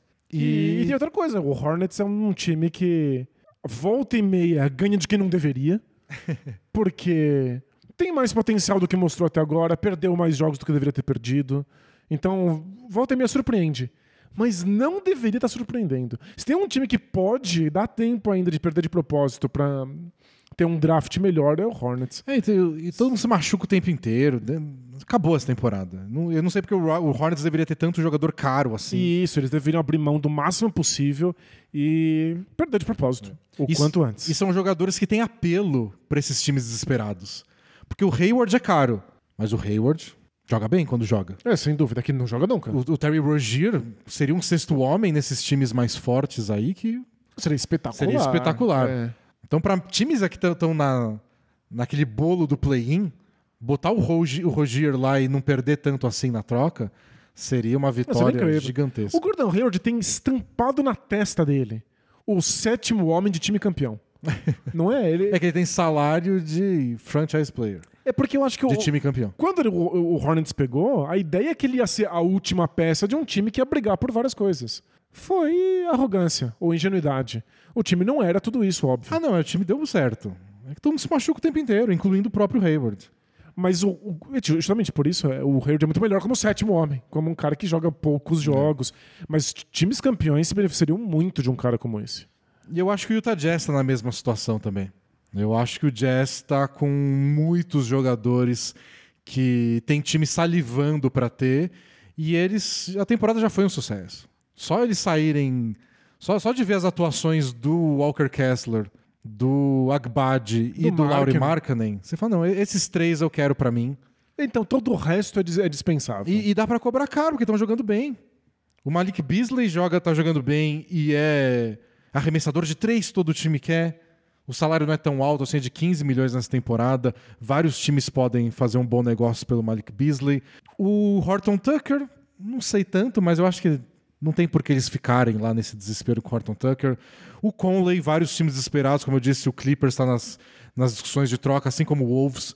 São os dois times que estão em todas as os papos de armador veterano envolvido em especulação de troca. Dá para tentar alguma coisa pelo Conley. É, e o Clarkson, que é a grande aí, aí que pega. é, a joia da coroa. Isso, mas aí eu, eu acho o mais difícil, o mais difícil de entender e provavelmente o mais difícil de trocar. Porque o Jordan Clarkson está tendo a temporada da, da vida dele, a temporada da carreira dele. Ele está pontuando quando bem entende do jeito que ele bem entende. A questão é, se você é um outro time da NBA, você acredita que ele vai conseguir fazer isso no seu time sem estragar completamente a dinâmica do seu time? Ninguém consegue explicar como é que ele tá fazendo tudo isso no Jazz. O Jazz não desintegrou. Eles têm uma, uma dinâmica, uma química muito boa de vestiário que permite que o Jordan Clarkson seja esse essa máquina de arremessar e as pessoas não queiram matar ele na faquinha. Outros dá- times assistindo o jogo difícil, vontade. é. Pois é. Então, outras equipes talvez duvidem da capacidade de Jordan Clarkson de se adequar a uma equipe, de não frustrar os outros pontuadores, de colocar a bola na mão das pessoas certas, de não tornar o vestiário um inferno. E ele custa caro, tá ganhando Então. bastante dinheiro. Não, é- é- o salário dele atual nem é tão caro. O problema é a perspectiva. Porque ele tem 13 milhões de dólares ganhando essa temporada. A, a temporada que vem é 14. Mas é player option. Ele vai dizer não porque ele vai querer O cara que vem da mais. melhor temporada da vida não vai aceitar ganhar 14 e vai falar: não, vou, vou acabar meu contrato agora, sou um free agent, façam ofertas. E a chance dele ganhar o dinheiro, o maior contrato da vida dele vai ser o próximo. né? Assim, sem dúvida alguma. E aí o Jazz tem que tomar uma decisão. Vai ser a gente que vai dar esse dinheiro? Porque talvez seja um desses casos ao contrário do Kuzma. Talvez saia um valor que daqui um ano, dois, não seja tão fácil trocar. Depende de como ele vai se desenvolver. Não é um cara de características tão fáceis por tudo isso que você explicou agora. Eu acho muito bizarro, porque eu acho o Jordan Clarkson praticamente introcável. Então vai ser difícil você se livrar dele se você renovar um contrato. Eu acho que não faz sentido pro Jazz manter, porque outros jogadores mais jovens vão ter que ter mais protagonismo para os próximos anos. Por outro lado, se você tirar o Jordan Clarkson, o Jazz desintegra. Ele é muito importante para esse Jazz. Ele é né? muito, ele torna esse jazz digno. E aí, qual é o plano do jazz? Eles querem reconstruir, mas eles não querem ter um time digno e competitivo nesse momento, até pra dar experiência pra molecada? É, Eu, eu sei lá o que fazer. Eu- todos os outros, troca e tudo bem, não tem problema. O Jordan Clarkson é uma questão muito difícil. É, eu não saberia o que fazer. Pensando em outros times, né? Eu pego o Clarkson por alguns meses e entro na batalha de renovar com ele ano que vem, sabe-se lá por quanto?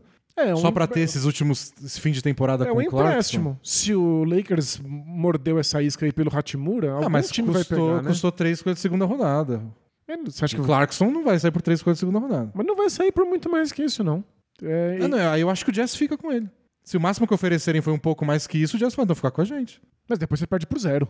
Eles não, acho que eles renovam. Se, se, se acaba na temporada no Jazz, o Jazz renova. Nossa, eu não, eu não acho que eles deveriam renovar com o Jordan Clarkson.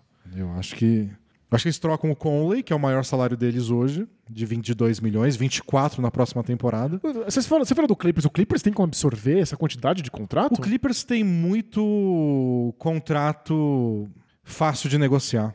Vou até abrir aqui a página do Clippers. Porque essa dificuldade, é claro que qualquer time que sonha com título vai querer o Mike Conley. É evidente. Mas é um contrato gigantesco, próximo do máximo. É que o, o Conley nessa temporada ganha 22. O Clippers paga 10 no Zubat, 10 no Batum, 11 no Red Jackson, 12 no Covington, 13 no Kennard, 16 no Marcus Morris, 16 milhões no Norman Powell. É só juntar dois desses. Então você junta dois desses, você pega qualquer jogador que custa 20 e tantos, quase 30. É só fazer um pacote legal envolvendo dois desses jogadores, que são vários jogadores bons. São mesmo, né? É, tipo, o Zubat, eu imagino que eles vão ter um receio mais, porque é o único pivô que eles têm. E o mas- Tyronn Lu é apaixonado por ele. É, mas Covington, Kennard, que tá jogando mó bem, arremessando bem de três. Norman Powell, que é um baita pontuador com quatro anos de contrato pela frente. Dá pra fazer vários negócios aí. Pois é. Então o Clippers tá nessa de. Eles precisam de um armador e eles têm vários contratos médios pra. E tipo, o Red Jackson é- acaba nessa temporada, se eles quiserem fazer um negócio pelo Bogdanovich com o Pistons. Se, se é com algum time que não, eu não quero um inspirante, eu quero certeza de ter esse jogador por muito tempo, são os quatro anos do Norman Powell, os três do Luke Kennard. Caramba, não, não, não tinha essa noção. O Clippers tem muitas moedas de troca. É, de muitos- todos os tipos, muitos inspirantes joga- e longos. Jogadores médios, com salários médios e a extensão dos contratos variam. Dá pra montar. Você vai entrar na Trade Machine, você encontra várias trocas legais de fazer com o Clippers. É, a questão é saber se o Jazz gostaria de É, tem que ver o que o- jogadores médios com salários médios. Você tem que ver o que o outro time quer. Claro. Mas bom, esses times nesse momento não estão desesperados, mas estarão em breve. E quanto mais times se mexerem, mais outras equipes vão se sentir para trás numa temporada tão embolada e vão ficar com senso de urgência também. E sabe quem também deveria ter senso de urgência? Quem? Você, amigo ouvinte, que está Ah. pensando em aprender programação. Seria o momento alura. Seria porque a imersão dev está chegando ao fim da sua inscrição. Isso. As inscrições vão só até 29 de janeiro. Inclusive, a live de abertura já é no dia 27. Se você está ouvindo aí no Spotify, no seguidor de podcast favorito, é hoje mesmo. E é a sua chance de, pagando zero reais, totalmente de graça na faixa, A gente tá aqui há uma hora falando de coisas que custam 16 milhões de dólares. milhões. Está falando que o Mike Conley ganha 22 milhões por zero milhões de reais. Você vai aprender a programar suas primeiras linhas de código na Lura, que é a maior escola de tecnologia online do Brasil. É garantido, você vai poder estudar com um monte de gente junto, todo mundo podendo se ajudar, todo mundo usando o material da Lura que é incrível. E com apenas cinco aulas, você já sai fazendo algum código para ter uma noção de como funciona. Pelo menos você tirar a dúvida aí se é, se é o, se é o que você quer seguir ou se não é, ou que, que parte da, da programação você quer seguir. Então, entra lá no alura.com.br, os links estão lá. Também tem o link nosso na descrição do vídeo e do podcast. E aproveita, depois conta como foi. Se isso revolucionou sua vida, se catapultou sua carreira. É, se você tá tão em dúvida quanto o Utah Jazz e o Toronto Raptors Nossa. do que fazer aí com, com as suas o trocas, Raptors queria um teste de graça aí.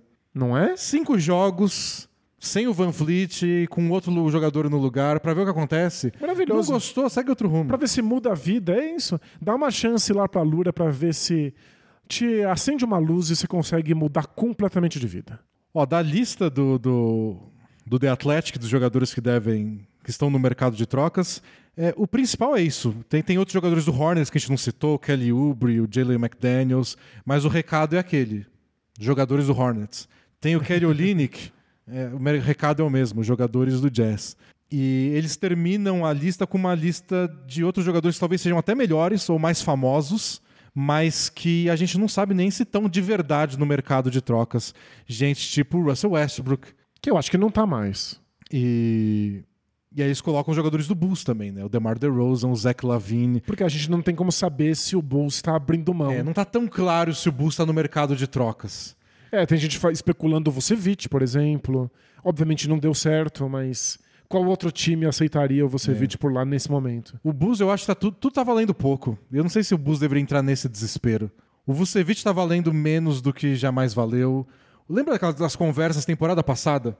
No começo da temporada passada, o Bulls estava voando, chegou a liderar o, o leste depois da metade da temporada. Não foi coisa de primeira semana.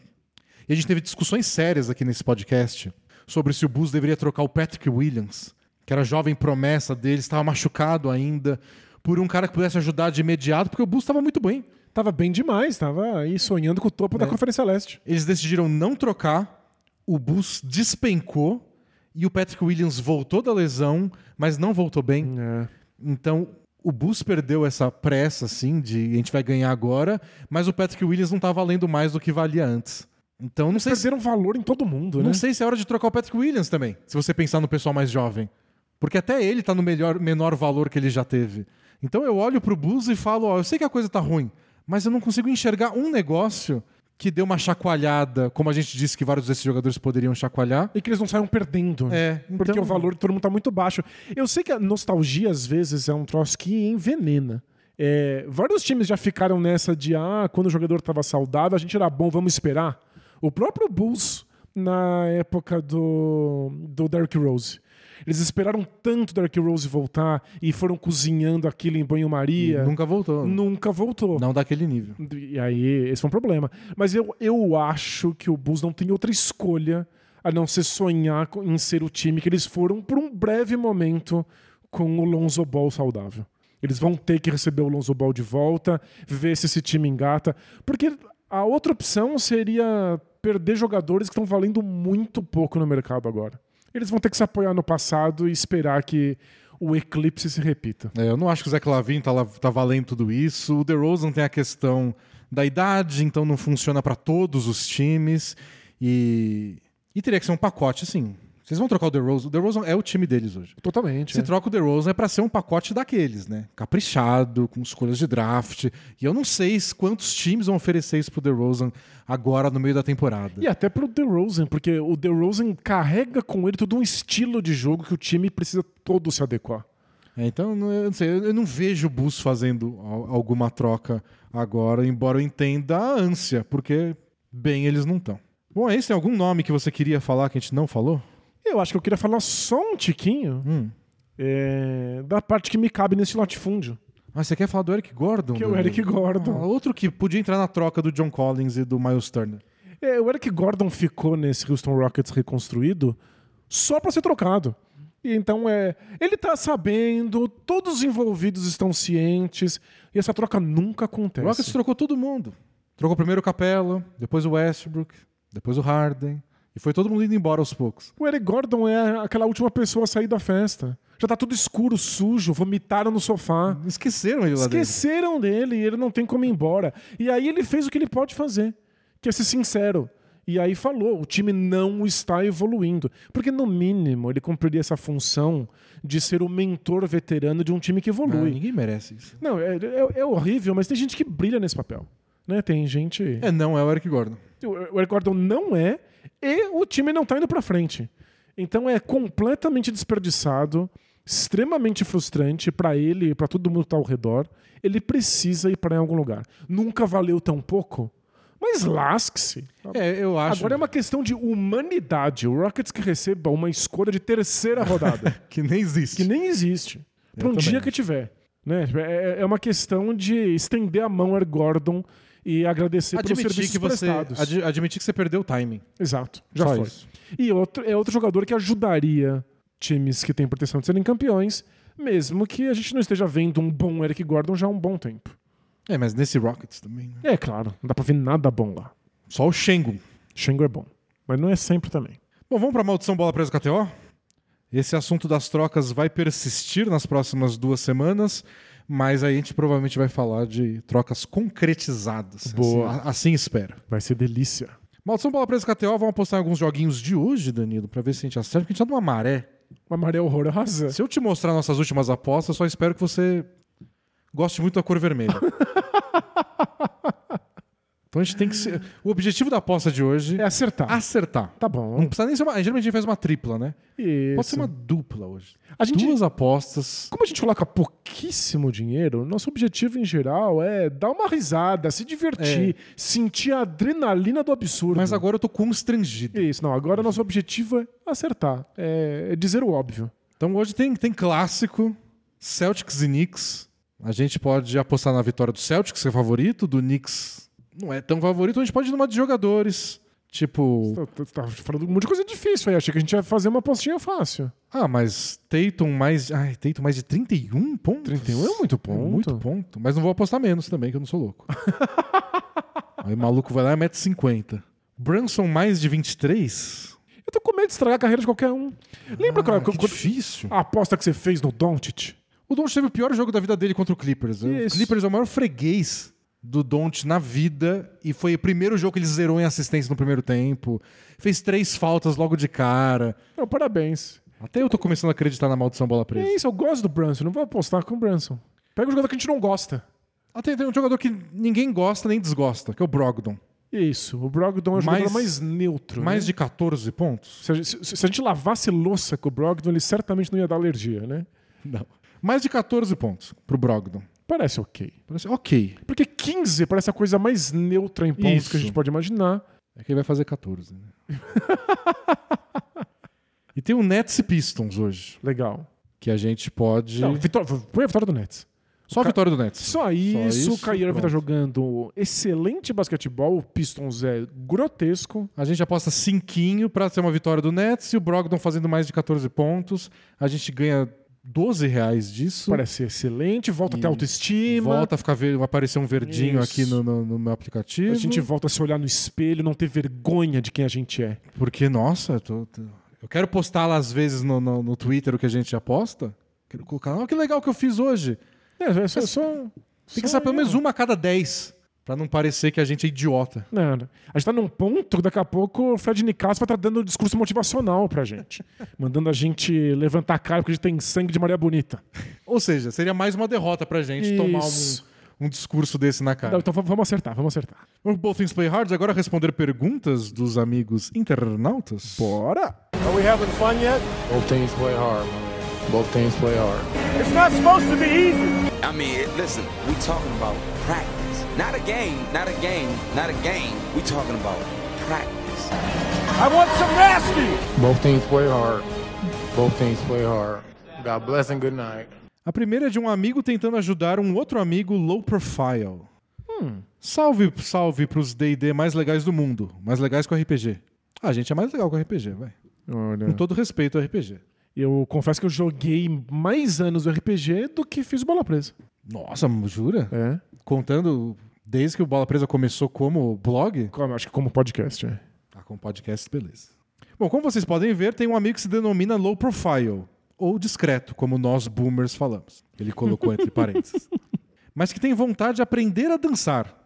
Legal! Então pensei que poderia perguntar ao influencer de um blog de basquete, dançarino e discreto mais famoso do mundo, não acham? Por que não? Danilo, que conselhos você tem dar para dar para o meu amigo discreto e todos os homens envergonhados de entrar numa aula de dança sem ter uma parceira fixa? Um abraço do tamanho do mundo para vocês e Danis, plante uma árvore de mirtilo para a Morinha. Façam amor, não façam guerra, vida longa, bola presa. Valeu? Se você visse onde eu moro, não tem nem planta, porque não bate sol direito no meu apartamento. É. Plantar uma árvore de mirtilo, que pelo jeito nem é tão fácil de crescer no nosso clima. É, não... Ela tá comendo a fruta errada, você sabe, né? Ela É. tá comendo fruta imperialista. Mas, é, ela não sabe. Ela tá levada pelo, pelo sabor, pelo Culpar uma paladar. criança que gostou do saborzinho da Não dá, fruta. não dá. É, Sobre dançar, é, eu sou uma pessoa bem tímida, é, tenho muita vergonha de ser visto faz... Tá falando pra 500 pessoas ao vivo. Acostuma, Denis, a gente acostuma. Eu virei professor e acostumei a ter 30, 40 pessoas me olhando numa sala de aula e aí no mano a mano eu morro de vergonha. Inclusive, tava pedalando essa semana e aí no meio do trânsito gritaram pra mim vida longa bola presa. e aí eu parei na calçada e aí aconteceu de um ouvinte mais tímido do que eu que não se aproximou, ele simplesmente olhou pra mim e deu o aceno mais tímido possível, ao que eu respondi com o aceno mais tímido possível. Foi, desastre. É, foi a pior interação, mas achei fofo que ele gritou pra mim. Só tomei um susto, Ele ainda bem que eu não caí de que bicicleta. você ia passar reto, que você não ia parar. Isso, não, eu quis parar, claro, mas é, Ele achou que você ia brigar com ele. foi muito fofo. O que, que você falou? O que, que você falou? Aí você foi pra falar, obrigado. Eu falei pra ele que não, não é sempre que eu escuto isso andando na rua, ainda mais pedalando. Mas enfim, é, às vezes a gente é tímido, mas a gente se acostuma com situações específicas. E eu tinha muita timidez de ser visto, especialmente fazendo uma coisa que eu não sei fazer. E eu definitivamente, extremamente não sabia dançar.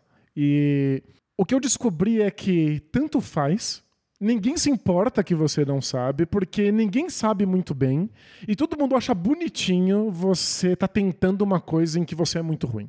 E sabe o que eu acho também? Acho que as pessoas vão ficar felizes de que você tá lá, porque é sempre confortante pros outros ter alguém pior que você. É verdade, ajuda mesmo. Então você pode olhar e falar, ó, talvez eu seja o pior aqui.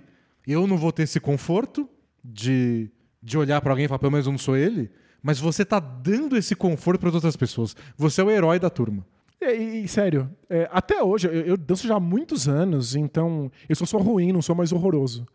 Mas minha professora ainda me olha com carinho, porque ela sabe de onde eu vim Oh, e né? quão medonho eu era. e todo mundo acha legal que eu tenha insistido apesar da ruindade. Porque quando você faz uma coisa que você é bom, isso é quase esperado. Quando você insiste numa coisa em que você é péssimo, realmente mostra que você gosta daquilo. né? Precisa de um, de um ímpeto. Então, vai lá, vai dançar, alguém vai te acolher. Algum professor vai achar legal que você esteja insistindo, mesmo não sabendo fazer. E você vai pegar o jeito, e mesmo que você nunca seja bom de verdade, vai dar pra dançar. Vai dar pra se divertir, vai dar pra se comunicar com outras pessoas através da dança. O importante são os amigos que você fez no caminho. Isso. Eu acho, sério, da- dança é um- uma experiência social muito diferente. que é interagir com uma pessoa que tá lá querendo interagir com alguém. São. É, é- é um ambiente em que a pessoa tá totalmente aberta àquilo que você foi fazer. Então você não, não precisa ficar receoso de. Será que essa pessoa gostaria que eu conversasse com ela agora? Será que ela vai ficar incomodada se eu sentar do lado dela? Será que ela vai ficar incomodada se é, a gente acabar se tocando? Não. Esse é o plano, faz parte. É, é isso que está imaginado. Então é um ambiente muito seguro para pessoas tímidas. É, você sabe de antemão que você é bem-vindo. A pessoa foi, ela quer dançar, então se você dançar com ela, todo o plano foi, foi cumprido. Você pode convidar alguém pra dançar e não vai ser. Não vai ter uma interpretação muito além Não, de é. vamos dançar. Não, é exatamente o esperado. Para quem não consegue puxar assunto por absolutamente nada no mundo, a dança é um excelente lugar.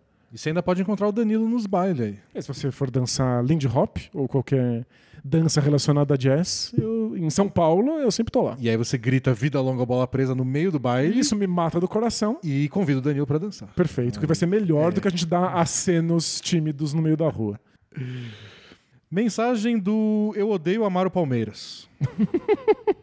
Salve camaradas mais lindos da rede mundial de computadores. Bom? Bom, Venho a vocês com uma dúvida que me incomoda há anos. E não, infelizmente não é sobre relacionamentos, pois tem a mulher mais linda, inteligente, cheirosa, maravilhosa do multiverso. simpática. Minha dúvida é: o Anthony Davis vale a pena? Opa! Explico. Como palmeirense maluco, sei o que é ter um craque que fica mais tempo fora do que dentro de campo. É o Mago Valdívia, no caso do Palmeiras. Mas Valdívia ainda existe? Ah, no planeta Terra existe como jogador do Palmeiras. Ah, não. tá bom. Ele ainda existe entre nós. Isso. É, tá bom. Tô ofendido de comparar o Anthony Davis ao Valdívia? muito. Muito. Muito. Mas tô lendo uma mensagem assim no profissionalismo. Mas o Valdívia não era tão bom assim, é isso? Se você perguntar para um palmeirense, eles vão falar que ele era craque. Aham. Pra toda outra pessoa racional, Aham. não, imagina. Que isso? Não imagina nesse Não, nível? Pelo amor de Deus. Vocês estão loucos. Mas bom, não é sobre isso. A questão não, é esse assunto principal. Tá, a questão não é o Valdívia. No caso dele, Valdívia, cheguei à conclusão que não compensa. Prefiro mais um Rafael Veiga que é menos genial, mas mais constante. Gente, vamos ser inclusivo com o Danilo nessas perguntas? Rafael Veiga é um jogador atual do Palmeiras que sempre joga. Mas é bom? Segu- eu, eu acho ele muito melhor que o Valdívia, mas no, no mundo dele, o Valdívia é mais craque, mas não joga sempre, tá machucado o tempo inteiro. E o, Ve- o Veiga não é tão bom assim, Mas joga sempre. mas tá lá. sempre. Legal, tem que traduzir, tem, tem que filtrar o olhar palmeirense do amigo, é isso? Isso. Coloca- Ele colocou assim: prefiro mais um Veiga que é menos genial, mas mais constante. Colocando fim ao momento futebol e voltando para o esporte da bola laranja, vale mais a pena ter o Anthony Davis, mesmo com essas ausências que causam ansiedade ao torcedor? Ou seria melhor ter alguém bem menos habilidoso, mas que está sempre jogando? Um exemplo que me vem à mente agora, ele escreve, é o DeAndre Ayton. Você preferia ter de pivô Anthony Davis ou Ayton? Ok. Um Ayton que nunca se machuca. É isso, torço para que a pergunta seja interessante o suficiente para ser lida. Peço perdão pelo textão. Você devia ter pedido perdão pelo exemplo que você deu. Pelo Valdívia. Abraço, beijo, um cheiro de um futuro assinante. Vida longa, bola presa. Valeu? É, eu, eu acho que a resposta é aquela mais interessante de todas. Depende. Depende. É, depende de quem é o time, quais são as pretensões, qual é o resto do elenco, correto? Depende do quanto você depende desse jogador. É, Vai claro. ficar na palavra depende por mais tempo. É, pro Phoenix Suns, que tem outras estrelas, um time perfeitamente funcional, é, no seu auge, é muito importante que o pivô jogue. O DeAndre Ayton faz muita falta quando não está em quadra. E o Anthony Davis seria espetacular. Mas o time se viraria muito bem sem esse tipo de poder ofensivo e, e- defensivo. Eu acho que o Suns da temporada passada, que teve a melhor campanha da NBA, etc., mas perdeu nos playoffs, eu acho que eles preferiam ter o Anthony Davis. Tipo, a gente tem o Chris Paul ainda jogando muito bem, a gente tem o Bridges, a gente tem o Crowder, a gente tem o Cam Johnson, a gente tem o Booker como nossa estrela.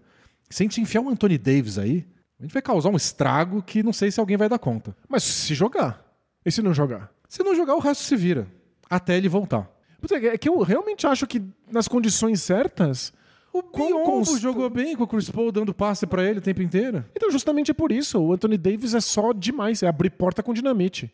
Mas pra ser campeão da NBA, É que mas dá- não foram campeões com o Aiton, não deu Então, certo mas, já. mas daria. No, no- no- no ano certo, com a luz certa, com Ah, o clima eu- certo. Eu acho que eles seriam campeões com o Wade. Eu acho que o o Anthony Davis deixa eles muito mais perto de ganhar o título. Se jogar. Mas ele joga. Às Não vezes. sempre. É, às vezes. No caso do Lakers, por exemplo, eles dependem muito mais. O Anthony Davis é muito mais importante. Eles não têm com quem substituir, eles não têm o poder de fogo nas mãos do Devin Booker ou do Bridges ou do que quer que seja. Eu acho que o Lakers jamais deveria sonhar com o Aiton. Precisa de dois Anthony Davis, na verdade. Mesmo que não jogue sempre. É, o Lakers é um exemplo extremo porque deu tudo errado, né?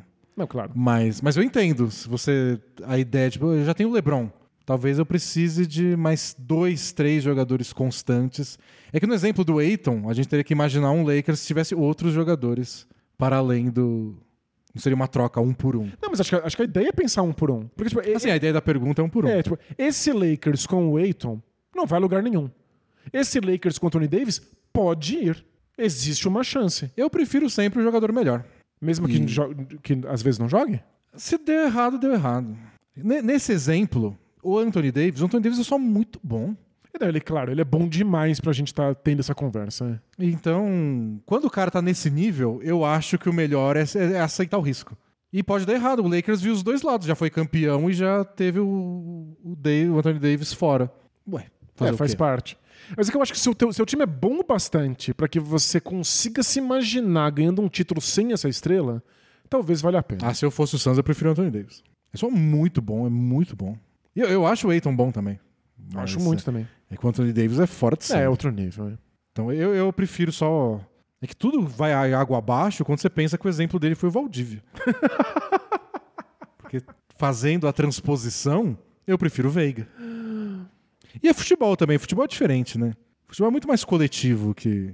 É muito mais fácil pro futebol compensar a ausência de um grande jogador, eu acho. É mesmo? Ainda mais no, futebol brasileiro, que o grande craque nunca é o Messi. É sempre mais fácil de compensar com alguns outros caras regulares que fazem que jogam direitinho. Um jogador nota 7.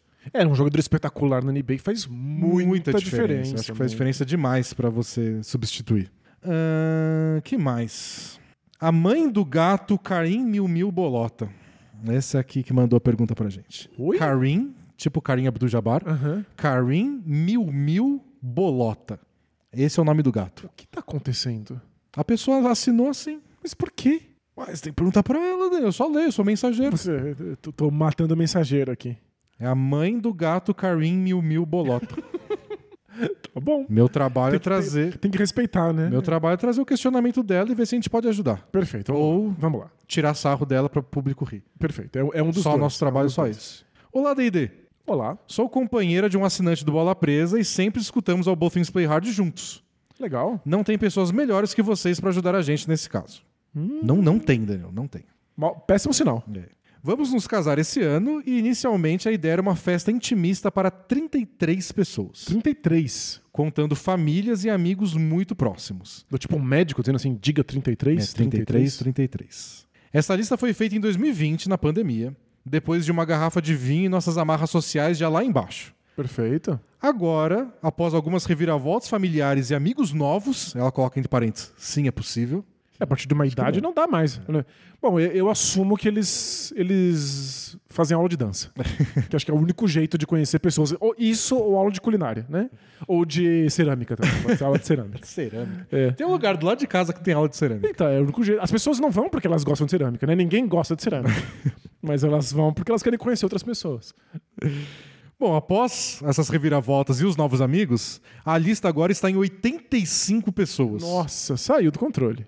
Cerca de 15 pessoas estão com asterisco, pois não sabemos se queremos de fato a presença delas ou apenas nos livramos do peso de não as convidar.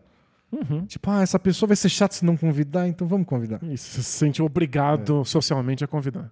São pessoas agradáveis que gostamos, mas não tão próximas. Então, é, todo mundo é agradável e você gosta, mas você não quer pagar pra pessoa estar lá no seu É. casamento, né? Com algumas, chegamos a comentar sobre a existência de uma festa depois que ficamos noivos. Então a pessoa sabe que vai ter uma festa, e se ela não for.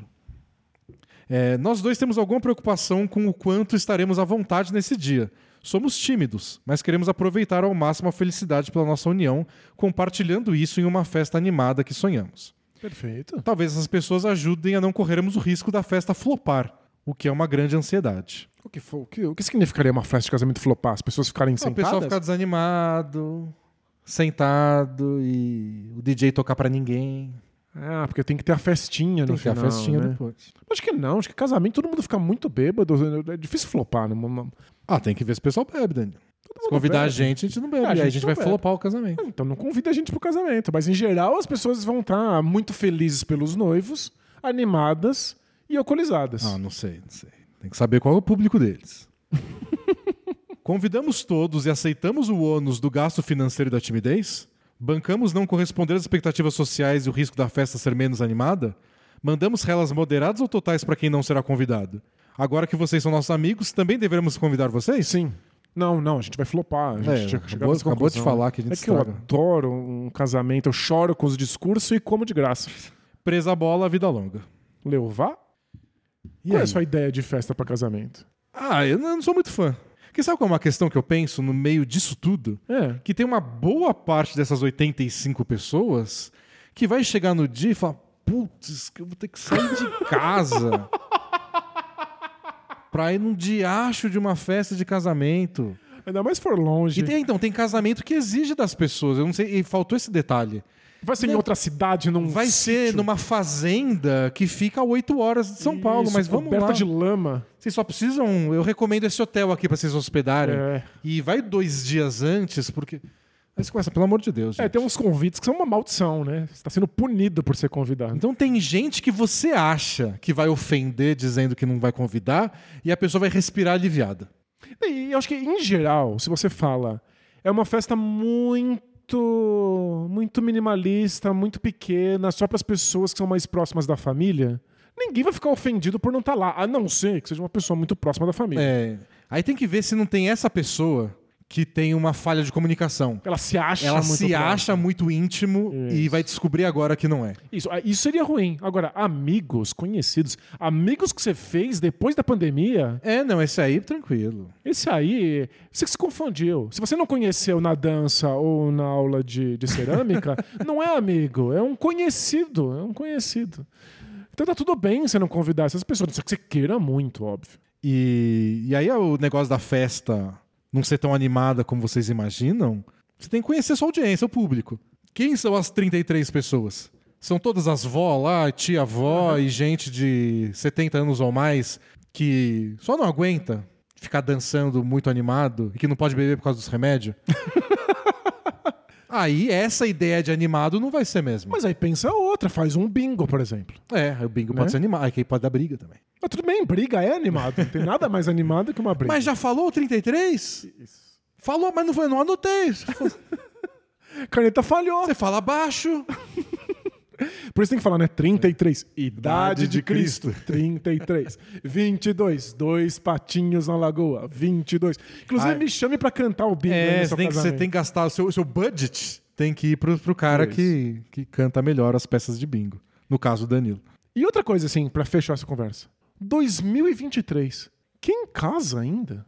Ah, você tá tudo emocionado aí, Danilo. Você não vai casar? Ah, eu choro com Você os... chora com Eu choro com discurso. Mas não, não, não é uma coisa meio fora de época casar? Ah, se tem gente chorando ainda, pelo jeito não. Mas eu- eu você não chora com um filme de época?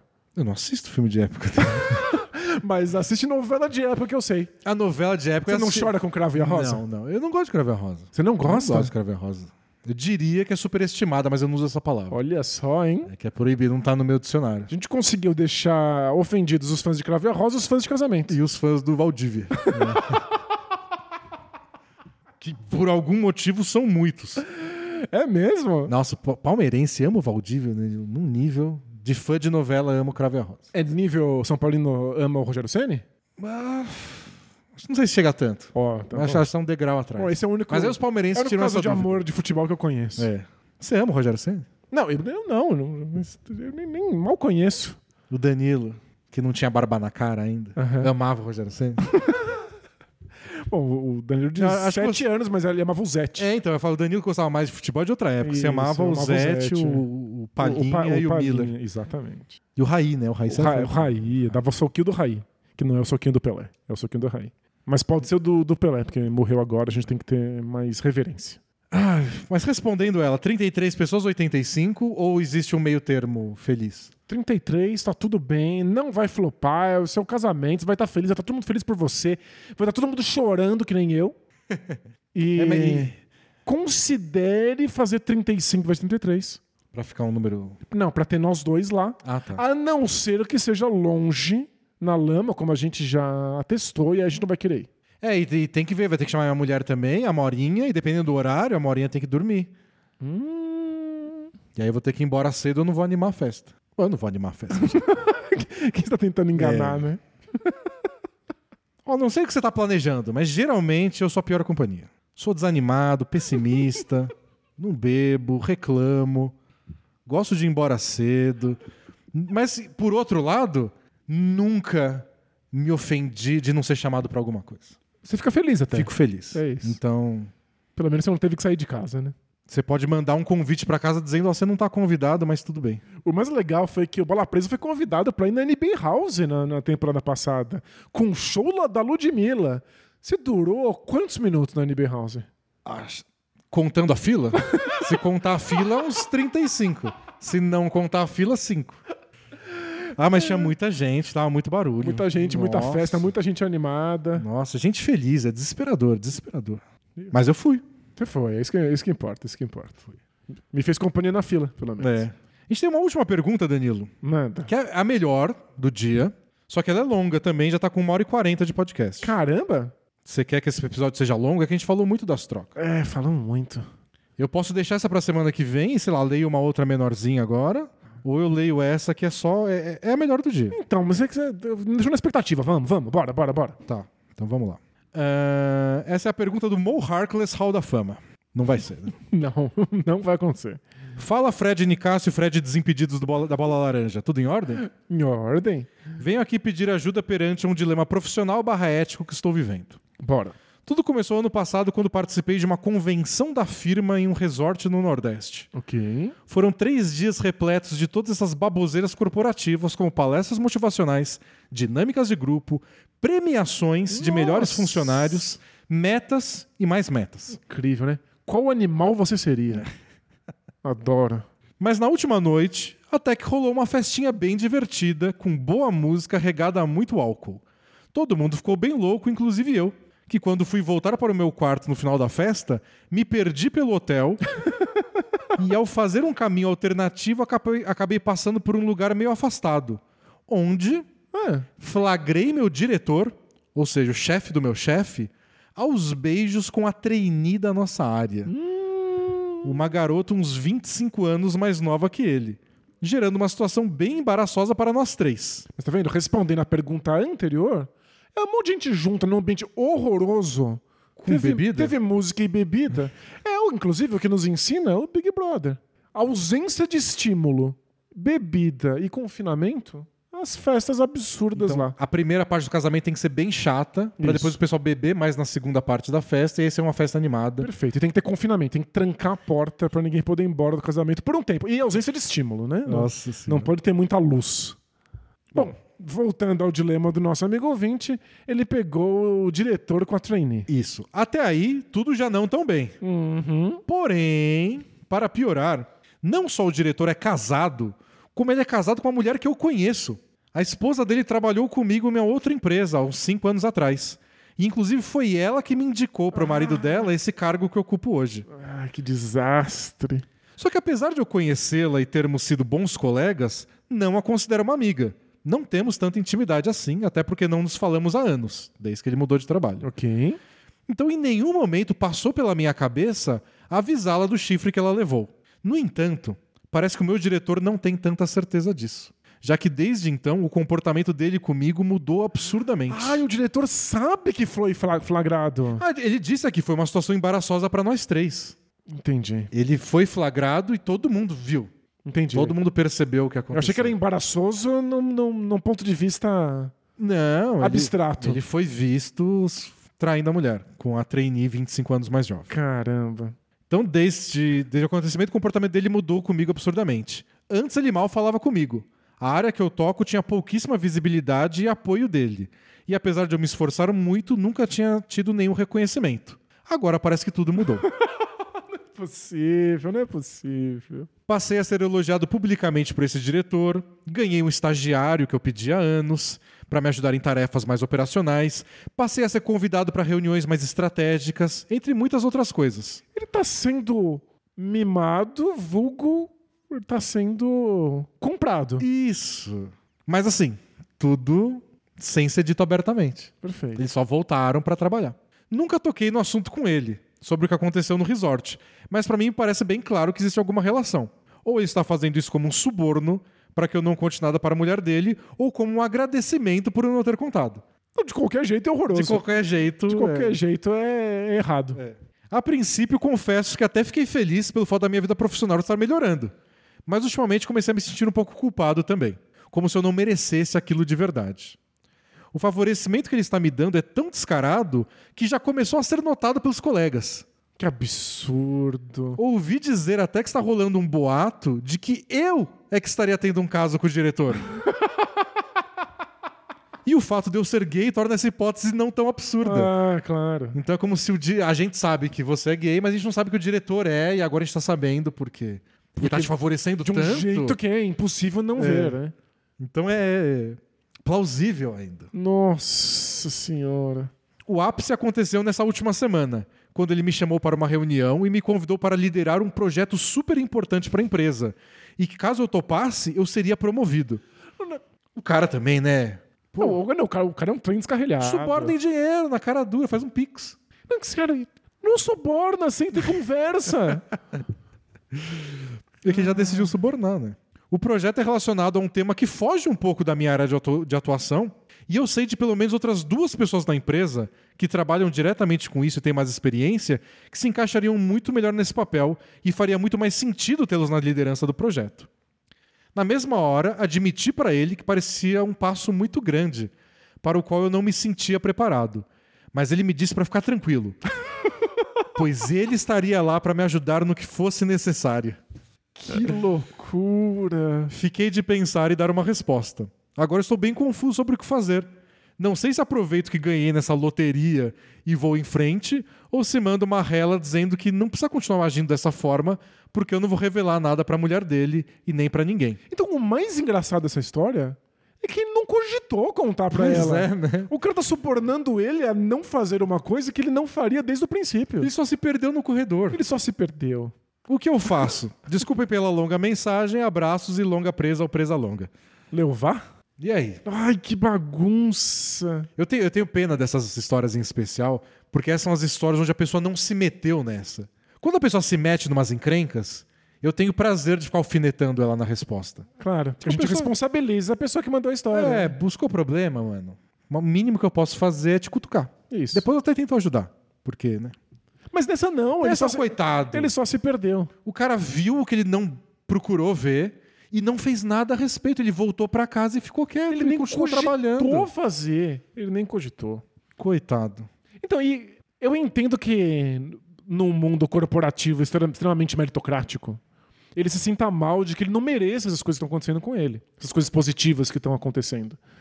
Mas até aí, quem merece as coisas que acontecem? Às vezes a gente favorece pessoas na nossa vida porque foi mais com a cara, porque tem algum tipo de afinidade. Todas as histórias que eu conheço de firma, e quando eu trabalhei no, num grande jornal de São Paulo, era sempre isso. Ah, todo mundo achando, ah, deveria ser essa pessoa que merecia mais, mas essa é amigo, essa não sei o quê, essa puxa o saco. Claro que não é uma ciência exata para você cravar exatamente o que passou na cabeça de quem promoveu, mas a gente sabe que, em geral, não é isso. Então não deveria se culpar tanto por essa parte. O problema é que ele sabe o motivo. É, então.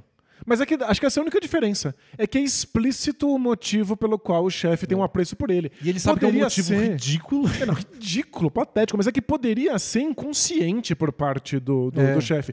Podia ser porque ele foi com a tua cara porque você parece um, um tio dele da É, infância. passa uma sensação, uma energia boa. Isso, podia ser, porque tem maluco pra tudo, porque você é do signo certo. É. Poderia ser porque você também é muito fã do Valdívia. é, ouvi dizer que une os palmeirenses. Pois é.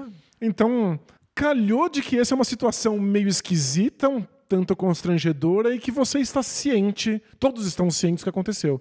Mas ela não é muito diferente das outras dinâmicas completamente desequilibradas de poder em trabalhos empresariais. Não é? Então não- eu não acho nada demais. Se ele quiser continuar aceitando aí esses afagos, eu acho que eles são similares a afagos que seriam porque você tem o nariz certo ou você ri do jeito que ria o avô do seu chefe. Então, no seu caso, você só iria lá, tipo, aceito, obrigado, vou liderar esse projeto e bola pra frente. Você não- nunca chamaria ele de lado pra falar, tipo, aquilo lá que, que eu vi, deixa quieto. Eu? É. Não, eu pediria demissão. não, eu, eu Eu acho que- faço o que eu digo. Eu acho que tá tudo bem do ponto de vista de como essas coisas funcionam, ele aceitar. Eu preferiria sentar com o cara e ter uma conversa. Rela total, só fala. Olha, eu sei que a gente passou por uma situação meio constrangedora, mas eu não gostaria que você me favorecesse em nenhum grau por conta disso. É que o cara vai ficar ofendido. Você sabe? O cara, vai É. ficar, o cara vai ficar bravo, o cara vai falar, mas eu não tô fazendo isso porque. Ele não vai te admitir de favorecendo." cara, né? Não. Ele vai falar, eu sempre gostei muito de você. O fato de não ser explícito da parte dele deixa a rela total da, da parte do ouvinte mais complicado. É. Ele vai falar coisas, ele, o chefe, como. Eu sempre apreciei o seu trabalho. Estou ofendido que você está achando que eu estou te favorecendo por uma bobagem dessas. Nunca que eu deixaria essa bobagem interferir na nossa É. relação profissional. Eu sou, eu sou um profissional. Isso. Então, eu adoraria ter essa rela total. E eh, encorajo o nosso ouvinte a fazer o mesmo. Desde que ele saiba que vai ser um desastre. Tem um risco. É. É porque tem, tem um- uma possibilidade, não sei se é uma grande possibilidade, mas dele ir lá conversar e falar, ó, não vou falar nada pra ninguém, então acho que você pode passar esse projeto pra tal pessoa. Mas é que é, E É que você tá sumindo e jogando na cara de que essa é a motivação, sendo que provavelmente o chefe não vai admitir. então, mas se, se o chefe por algum motivo admitir e isso trazer um alívio pra ele, Seria ótimo. seria ótimo. E o cara fala, então vou trazer aquele projeto com outra pessoa, mas vou te valorizar agora por causa disso. Porque você veio aqui, teve coragem, Isso, você foi de- muito ético, isso é? foi ético. Tem uma chance disso acontecer? Tem. Quantos por cento? É, eu não, não colocaria a mão não no põe fogo. minha mão não, no fogo por essa parte. Mas aí, tá. O que a consciência dele manda? É. Mas acho que esses são os dois caminhos possíveis, né? Ou ele senta e conversa com o chefe sobre a situação, ou ele simplesmente aproveita a É, tipo, loteria. ah, o mundo é injusto mesmo e essa aqui, a bola cai na minha frente, eu vou só chutar. Porque ele falou, né? Eu ganhei na loteria. Tem tantas loterias rolando o tempo inteiro. A gente é escolhido pra fazer umas coisas por motivos tão bizarros que a gente nem imagina quais são. né? Então, se você quiser aceitar e aproveitar, eu acho que não é um. A falha ética não tá do seu lado. A falha ética tá do lado do cara. É, completamente. Ele que é. falhou como marido, chefe, como cuidar da empresa, Isso. promover pessoas. Digamos que ele não vai ganhar nenhum campeonato mundial de É. seres humanos tão cedo. Ah, né? mas ele é patrão. O patrão não precisa ganhar nada, vai dar tudo certo pra ele. Não precisa ganhar o campeonato mundial de seres humanos, porque eles, eles compram um troféu. precisar. Eles compram as medalhas É. de honra ao mérito. Que absurdo. Bom, é isso, gente. Foi um podcast muito longo, mas espero que vocês tenham gostado. Semana que vem a gente volta com mais NBA, mais basquete, mais perguntas, mais momento alura E tudo mais. mais trocas, se tudo der certo. Vamos torcer aí pra NBA dar uma chacoalhada. E pra ter mais gente saudável também, que a NBA agradece. Ajudaria. É isso, a gente se vê no sábado às 11 horas. Com Utah Jazz e Dallas Mavericks no NBA League Pass. E, claro, nas quintas-feiras ao vivo no YouTube ou às sextas do Spotify no seu agregador de podcast favorito. Tchau! Tchau, tchau!